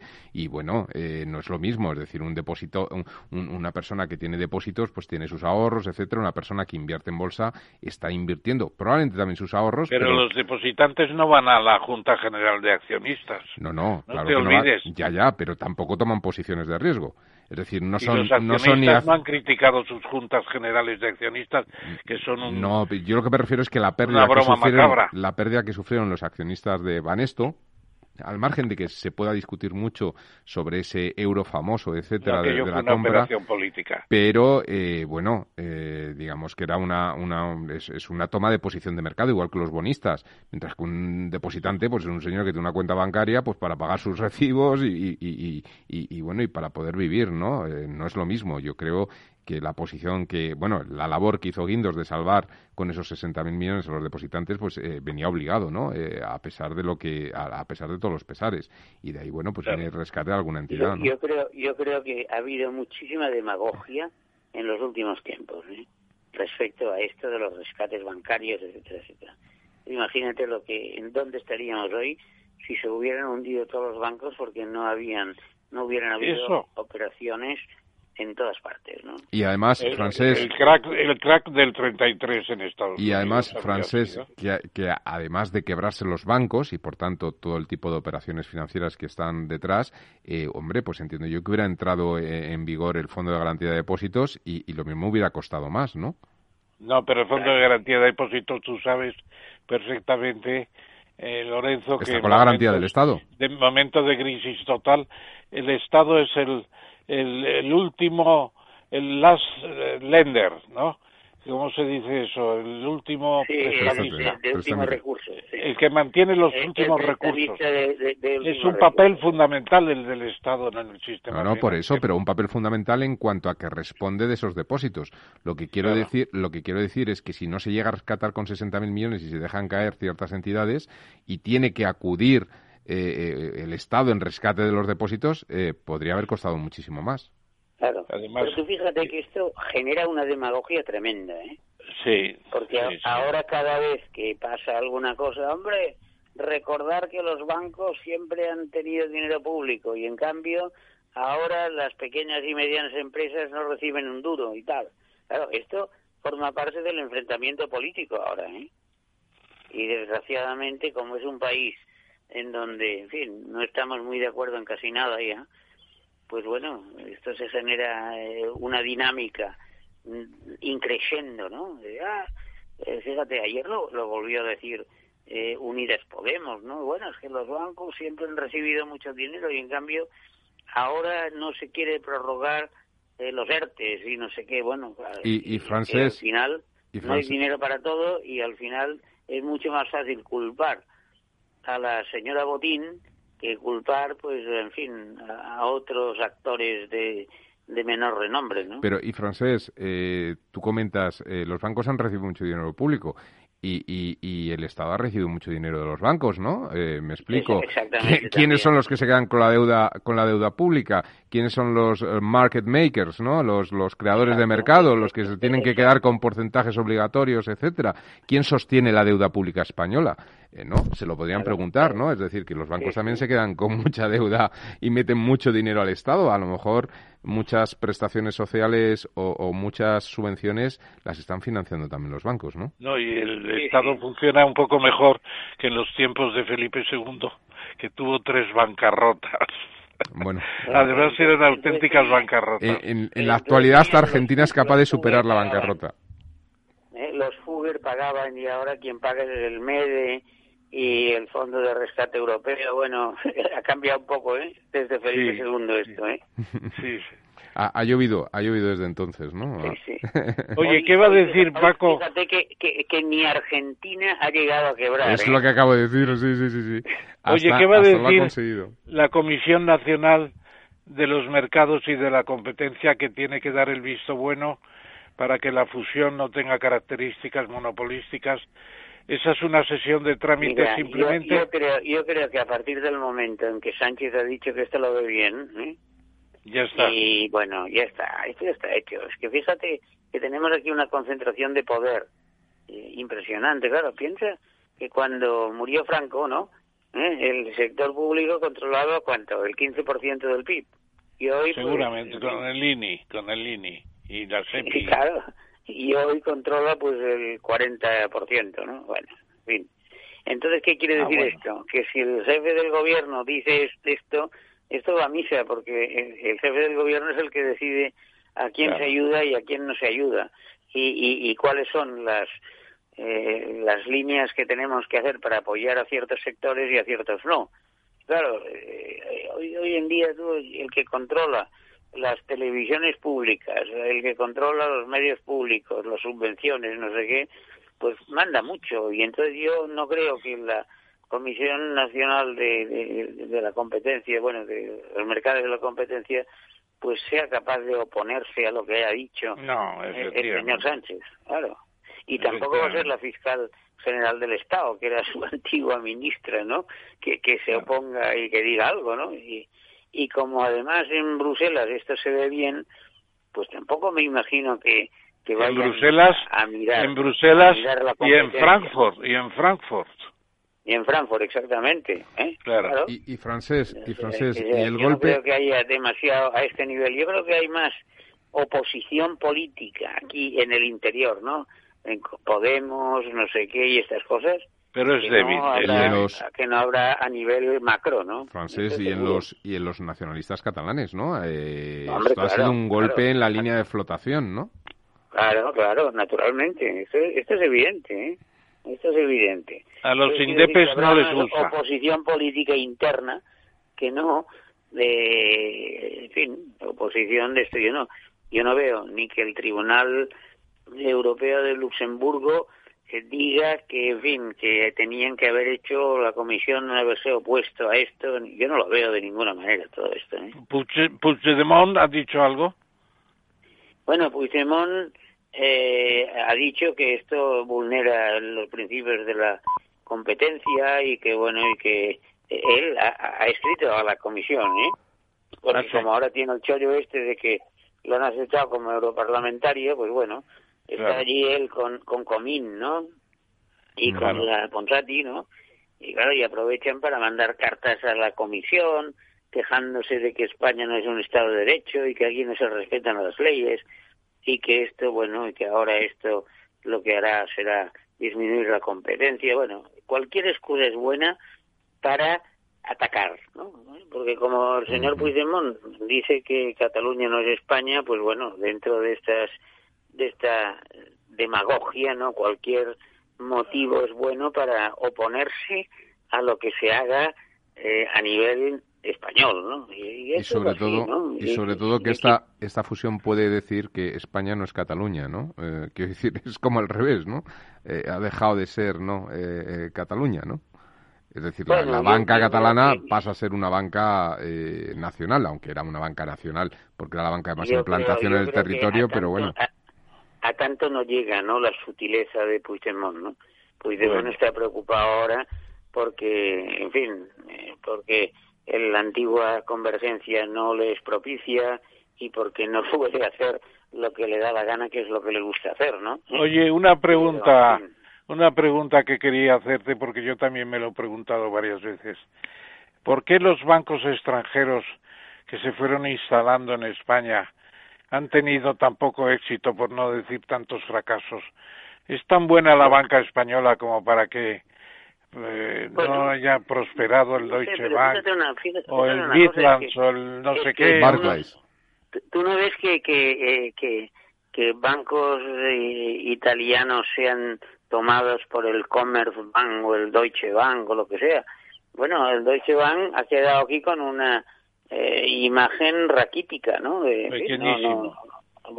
una cosa raquítica, ¿no? Bueno, no pinta nada tuvo, Tuvo, tuvo, que, que además asociarse con las sucursales de correo, ¿no? Para, para tener un poco de ventanillas, ¿no? ¿Eh? ¿Eh? por qué ha pasado esto? Bueno, pues porque yo creo que efectivamente el sector bancario español, pues bueno, ha funcionado bastante bien, ¿no?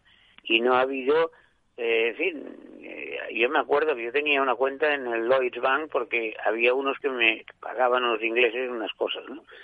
Y, esto desapareció de un día para otro, ¿por qué? Bueno, porque era muy incómodo, porque tenían una sola oficina, eh, había que ir allí, todavía no era el momento de, Internet ni estas cosas, bueno, y, en definitiva, fíjate que la, la, la banca española se ha caracterizado por tener un elevado número de oficinas, y por dar servicio a los clientes de proximidad también, ¿no? El Barclays lo intentó, ¿verdad? El y Barclays. y esto no, lo ha podido hacer la banca extranjera, ¿no?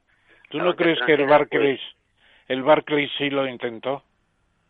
Bueno, el Barclays sí lo intentó y lo intentó el Lloyds también y, y hubieron dos o tres, ¿no? Pero, en fin, no, esto no es la, el siglo XIX en que los bancos franceses venían aquí y los ingleses a financiar la red de ferrocarriles, ¿no? no mm. es un poco distinto, ¿no? Los y, y bueno, y, la verdad se ha dicho es que, en fin, yo creo que los bancos nacionales ¿eh? han dado bastante buen servicio, ¿no? Eh, aunque incluso reduciendo el número de oficinas y, y en fin, obligándonos a todos a, funcionar a base de la banca electrónica y todo lo que tú quieras, ¿no? Y de hecho, claro, en definitiva, bueno, pues oye, cada uno conocen más o menos a sus bancos y, y, conocen más o menos al jefe de la sucursal que hay al lado de su casa y bueno y, todo esto para mí es un activo importantísimo ¿eh? no y de hecho y de hecho en cuanto a la gestión dos de estos bancos me estoy refiriendo al Santander y al BBVA han demostrado ser auténticos eh, líderes y campeones internacionales, ¿no? Eh, abriendo mercados y, o sea, quiere decir que son bancos que han demostrado efectivamente una capacidad de competir y de gestión en otros mercados más allá del mercado español, eh, bueno, a la altura de, grandes bancos europeos y mundiales, ¿no? Es decir, Que, en ese sentido sí está incluso, incluso más, porque fíjate que tú te coges el Commerzbank o el Deutsche Bank y bueno, son bancos casi fundamentalmente alemanes, ¿no? Mm. Bueno, el Deutsche Bank es que está muy malito, ¿eh? La crisis le sentó realmente mal. Le ha sentado mal, además, sí. Mm. Pero fíjate que no, y, y, el, incluso a pesar de esto de que le haya sentado mal, pues el Morgan, eh, el JP Morgan dice que, que la única fusión que él ve en Europa de, de importancia es el Commerzbank y el Deutsche Bank, ¿no? a pesar de que uno de los dos esté muy malito, como dices tú muy bien, Lorenzo. Mm. Y, y, bueno, eh, en Holanda no se habla de fusionarse con bancos alemanes, se habla del, del AMRO y el ING, ¿no? Y el ING, ¿no? Quiero decirte que, que seguimos con una lógica nacional y por tanto el hecho de que el Santander esté bien posicionado en Latinoamérica y el BBVA también tenga una buena eh, acción exterior, hombre, en México, yo creo que les da una preeminencia, ¿no? Y esto es y esto es así, ¿no? Así es. fíjate que en, en Italia también, bueno, eh, estamos hablando de, de, una posible fusión en el Monte dei Paschi de Siena, que es el banco más antiguo del mundo, ¿no? ¿Eh? Y, y, bueno, y, y, que se pueda eh, fusionar con, con otra entidad italiana, no se habla de que se fusione con el... Bueno, quizá, quizá tengamos que vivir esa primera fase antes de pasar a una segunda. Yo, si me permitís, eh, ya por la hora que es, eh, francés, eh, vamos, vamos a, a dejarlo aquí por hoy, aunque te invitamos, ha sido realmente muy interesante. Yo creo que hay muchas cosas que se han quedado en el tintero. Eh, un poco la gestión económica de esta crisis, cómo se vive desde eh, ciertas administraciones como la administración catalana, tú por la proximidad desde Barcelona, que tendrás un análisis más fino. ¿Hay gestión? Eh, bueno, era un poco el comentar cómo, cómo está esa bueno, situación. Eso lo dejamos para otro día. Efectivamente, te invitamos te invitamos a, colaborar de nuevo otro día con nosotros y seguir con muchos temas que se han quedado en el tintero, porque realmente el tema de la fusión eh, Caixa-Bankia pues, eh, pues ha merecido este extenso tiempo, ya casi cercano a una hora que, le hemos dedicado. Fenomenal. Yo creo que ha sido una sesión importante e interesante. Muchas gracias. Muy bien, Lorenzo, a vuestra Muchas gracias. Un abrazo fuerte. Hasta pronto, un abrazo. Hasta pronto. La verdad desnuda. Capital Radio. Valor Salud. Tiempo de salud. Su actualidad, sus personas, sus empresas. Todos los viernes a las 10 de la mañana en Capital Radio, con Francisco García Cabello.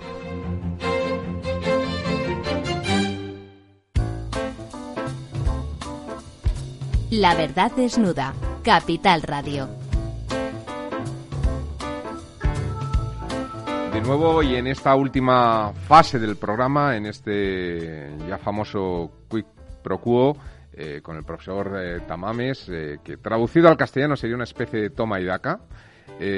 pues empezamos controversia yo diría controversia controversia bueno es un, un término digamos un, latinajo traducido vía Inglaterra no en esa especie de, de, bueno de ir sacando temas y viendo a ver eh, la opinión en este caso tan privilegiada de nuestro querido profesor.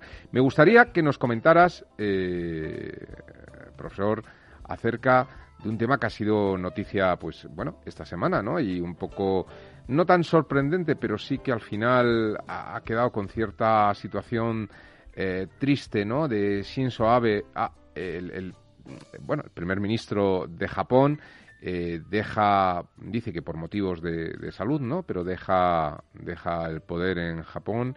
¿Y cómo, cómo ha quedado eh, Japón detrás de, este periodo de Shinzo Abe?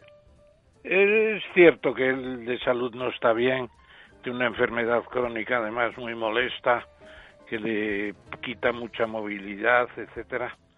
Y es curioso porque eh, Japón es uno de los países que mejor se han bandeado con la crisis de, del coronavirus, porque un país de ciento veintitantos millones de habitantes resulta que ha tenido 1.300 muertos. Bueno, lo que pasa y nosotros con 47 y medio resulta que hemos llegado a 40.000 o 50.000 que no se sabe. Pero son 120 millones muy disciplinados, cosa que aquí somos 47 algo menos disciplinados. Y la cosa bien llevada, además, y seguramente creo que bastante menos socio nocturno que España, que es una de las características de este, de este santo país nuestro. Entonces, a pesar de eso, y a pesar de que se ha sido elegido, reelegido tres veces, o sea, ha gobernado tres periodos, y a pesar de que ha conseguido algunas cosas, ahora veremos, pues la popularidad estaba muy baja, muy baja. Yo creo que Shinzo Abe eh, debía estar también un poco cansado y un poco eh, irritado de que la sociedad japonesa no le reconozca sus méritos con los índices de prosperidad. Cierto que él lanzó con mucha fanfarria la idea del eh, del Abenomics, Abenomics eh, de Abe, Shinzo Abe, Abenomics, pues eh, con la idea de crear un país con más inflación, con más crecimiento, eh, con más impulso de las industrias, pero la verdad es que no ha conseguido eso. Los salarios se han mantenido bastante en el límite para abajo los contratos temporales que son del 40%, que habría que saberlo mm. decir de vez en cuando, cuando en España estamos con el 25% y parece que es el desastre de, todos los siglos. Y se puede decir que ha conseguido, pues, que haya un código de gobierno corporativo muy importante en una sociedad donde eh, las eh, grandes corporaciones tienen un poder enorme Luego hay también más transparencia, más información. Hay una reducción de las horas extras, porque en Japón ha llegado a haber pues muertes por exceso de trabajo, etcétera. Y, y no ha conseguido otra cosa que él se propuso, que era modificar el artículo 9 de la Constitución para que las Fuerzas Armadas pudieran tener un carácter distinto, son defensivas solamente, y también se permitiera la bomba nuclear, mm. el arma nuclear. Eh, se necesitaba el dos tercios del Parlamento y nunca lo ha conseguido. Mm. Bueno, ese es el retrato general del personaje, que ha sido quizá el primer ministro de Japón mejor que ha tenido el país, mm. entre otras cosas porque ya no dependía de su partido de siempre, donde los donde los jerarcas del partido eran más importantes que el presidente del gobierno. Mm. De todas formas, eh, por algún claroscuro aparecía esta semana un, artículo, eh, digamos, de, profundidad, eh, no recuerdo el medio, no sé si está en el ABC o en el país, sobre Japón, que esta pandemia le había permitido modernizarse para el teletrabajo porque realmente no cumplía con la imagen que desde aquí solemos tener de, de ese país, ¿no? O sea, le faltaba cierta tecnología informática para poder eh, hacer el teletrabajo. Quiero decir que, bueno, que claros y oscuros también están en torno a un país, eh, bueno, pues tan maravilloso como es Japón. Pero me gustaría, profesor, acercarme 9.000 kilómetros eh, desde Japón. nuestro vecino francés, su presidente, en este caso, el señor Macron, eh, pues parece que lanza un ambicioso plan de recuperación económica de nada más y nada menos que 100.000 millones de, euros y parece que para acelerar la recuperación en dos años, eh, lo cual está muy bien, eh, qué casualidad que en dos años es cuando son las siguientes elecciones en Francia, ¿no? quiere prepararse para la reelección, por lo que parece. ¿Qué nos puedes contar de esto? Bueno, perdón, señor moderador del programa. Sí en ausencia de nuestro querido Ramiro Orín, don Lorenzo. Eh, me gustaría terminar lo que dije sobre Japón, ah, bien, porque hay una cosa que se me ha quedado en el tintero que yo creo que es la clave de todo. El problema demográfico. El problema demográfico consiste en que Japón está perdiendo población, pero por crecimiento vegetativo, no porque la gente se marche, pero también porque la gente no llega. No hay inmigración porque los japoneses quieren mantener su pureza étnica de los nipones y no quieren que haya más chinos ni más coreanos y mucho menos que se les metan pues qué sé yo pues tailandeses o indonesios. No quieren sencillamente. Incluso un un, un coreano que fue parte del imperio japonés para ser, nace en Japón, descendiente de padres eh, coreanos, y no tiene derecho a la nacionalidad japonesa porque tienen el jus sanguinis y no el jus solis, el derecho de suelo que tenemos en España, ellos tienen el derecho de sangre. Y claro, la población no crece. Y como no crece, pues el país está un poco apagado. Un poco apagado, necesitaría más fuerza de trabajo, es la expansión no se puede hacer porque no hay trabajadores suficientes, el paro es inexistente y además el 40% tiene unos salarios de miseria. En realidad, eso tampoco se sabe, eh, mucho, mucho obrero temporero coincidiendo con salarios muy bajos. El problema demográfico no tiene solución en Japón. Punto. Bueno, y España está, está a la cola de Japón, ¿no? O sea, vamos detrás, ¿no? Sí, pero nosotros tenemos mucha inmigración.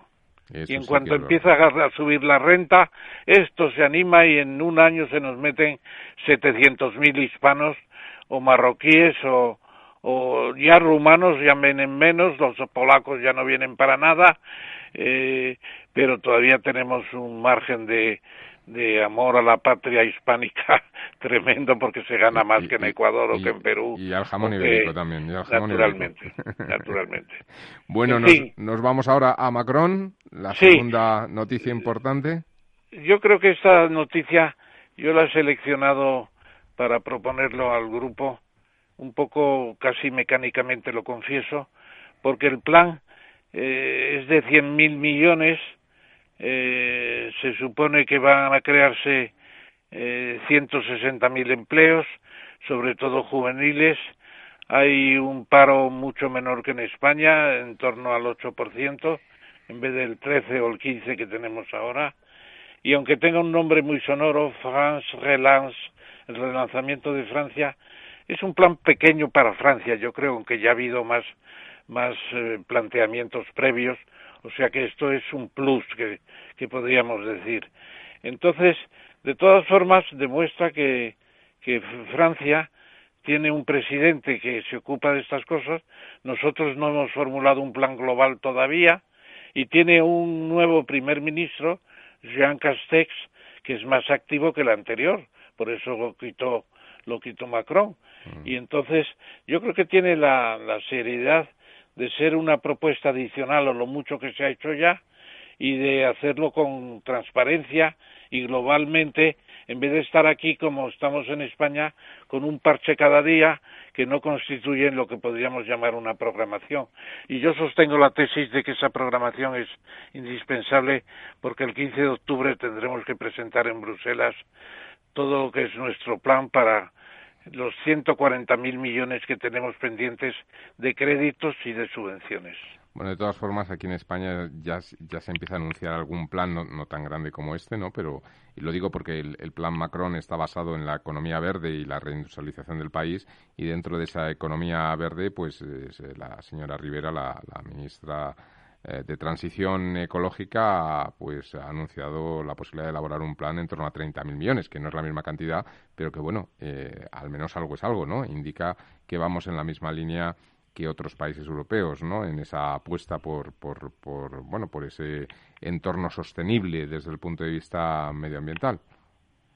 No, yo estoy preocupado por el 15 de octubre, a menos que lo retrasen, que es muy posible, porque tampoco ha entrado en el Parlamento el plan de recuperación y mientras el Parlamento no lo apruebe, el Parlamento Europeo, eh, no hay disponibilidad de los recursos ni tampoco la seguridad de que se van a conceder así que tan fácilmente.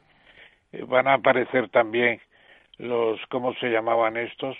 Los uh, adustos, mm. los, eh, eh, ¿cómo se llamaban? Holanda, Finlandia, Ah, sí, sí, sí, sí. Los eh, modestos, los, no.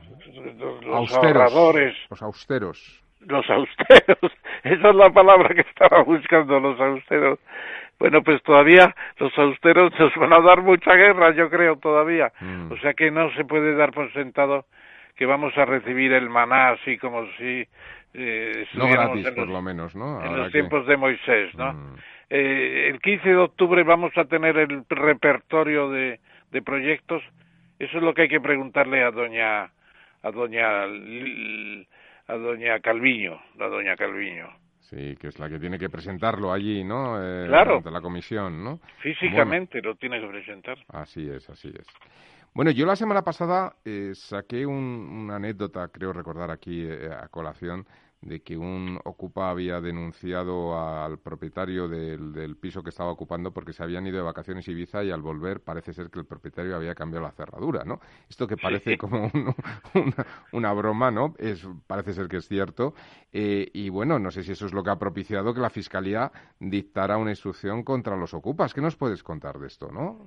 Bueno, no, no han dictado nada porque doña no, Dolores... Que dictará, que ha anunciado que dictará, perdón. Sí, doña Dolores Delgado es muy suya, ¿no? Es muy suya. Eh, después de haber sido ministra de Justicia, pasa a ser fiscal general del Estado, lo cual también es un poco extraño. Bien, eh, lo que ha habido, como sabe todo el mundo, es el comienzo del año judicial que presidió el rey. Estaba Lesmes Carlos Lesmes como presidente del Tribunal Supremo y marcó las pautas de algunas cosas, luego lo veremos. Y Dolores eh, Delgado, la fiscal general, en su intervención dijo que estaba preparando unas instrucciones para los fiscales con un criterio eh, único para los temas de los ocupas con K.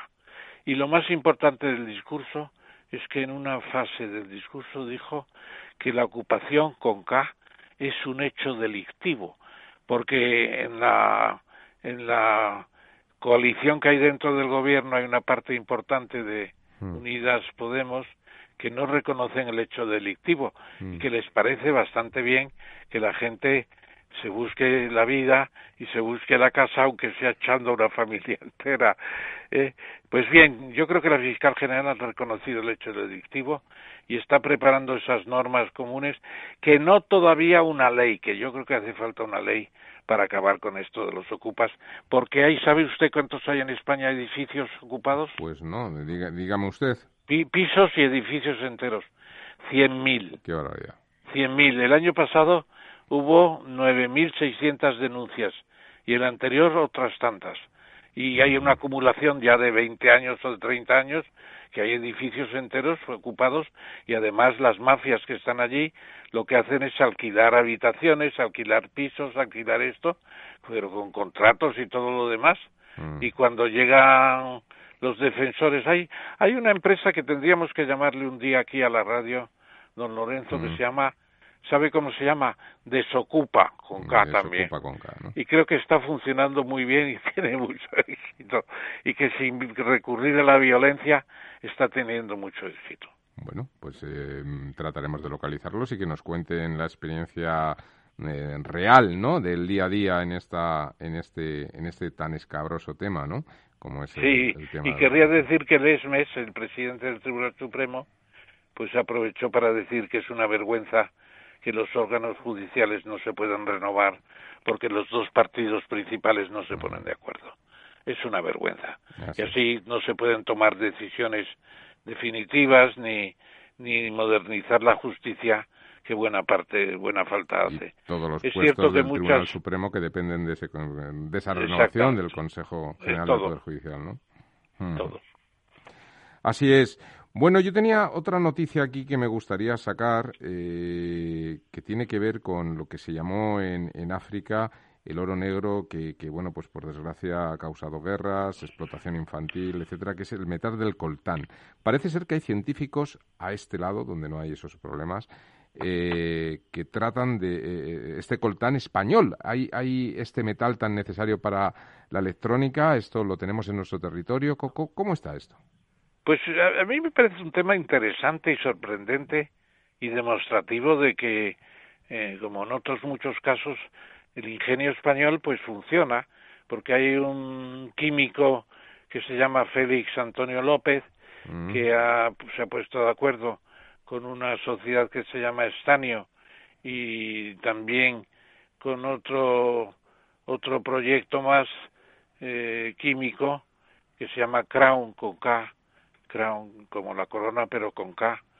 Bueno, pues e, ese trío ha puesto en marcha una explotación minera abandonada que había en Orense, concretamente en la mina de la Penouta que se llama, y era una mina de estaño.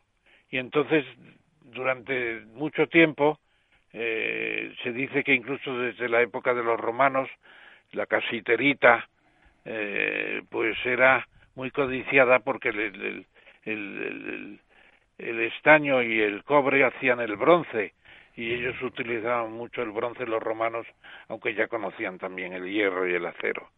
Entonces, eh, este Félix López, pues se le ha ocurrido eh, entrar en esa mina, lo habrá hecho con todas las de la ley, naturalmente, y que perteneció al grupo Romasa y que estaba cerrado desde el año 82. Llevaba cerrado pues 40 años prácticamente. ¿Y qué pasa? Pues que allí les interesaba entonces el estaño y la, eh, la mena era el estaño, la ganga, que es el subproducto que no sirve para nada en principio, era precisamente el coltán. El coltán que es un producto que está formado principalmente por dos elementos, el niobio y el tántalo, que son metales importantísimos para los teléfonos móviles, las consolas de videojuegos y muchas aplicaciones electrónicas. Y entonces resulta que tienen residuos suficientes, no sé el ritmo a que trabajan, habría que saberlo, para 40 años de explotación, para extraer desde esos subproductos el, coltán. Y también hay rocas en el interior de la mina que han detectado coltán en cantidades de cierta importancia. Me parece que es un tema interesante. Vamos a seguir la pista. Habrá que seguir la pista. Y ya para terminar, que estamos ya a finales, en el límite, la buena noticia, como siempre, de cada, de cada miércoles. Parece ser que el grupo surcoreano LG y, y la francesa Schneider pues están pensando en salvar, entre comillas, eh, la fábrica Nissan, la antigua motor ibérica de Barcelona, montando una, una fábrica de baterías. Entiendo que para automóvil, pero en general la noticia es de baterías, ¿no es así? La noticia es de TV3, la televisión catalana, que parece que ha seguido la pista, y dicen que el proyecto está bastante avanzado, no está todavía perfilado del todo, al principio querían tener la colaboración de Tesla, todo el mundo quiere asociarse con Tesla, pero Tesla finalmente la fábrica de, baterías, que es el objetivo, la fábrica de baterías la, va a poner en Berlín, en una gran fábrica, porque tiene allí una planta de montaje, claro, eso es importante.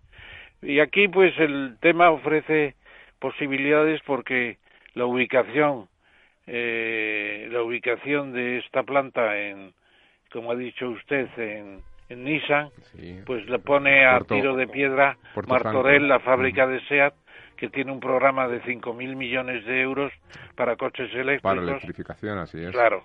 Y no están tan lejos tampoco ni Zaragoza ni Valencia con Figueruelas y con... Ni Navarra tampoco, ¿no? Ni, Pamplona, que también hay mucha producción de vehículo industrial. también hay que seguirle la pista a este tema, don Lorenzo. Claro que sí, pues lo seguiremos.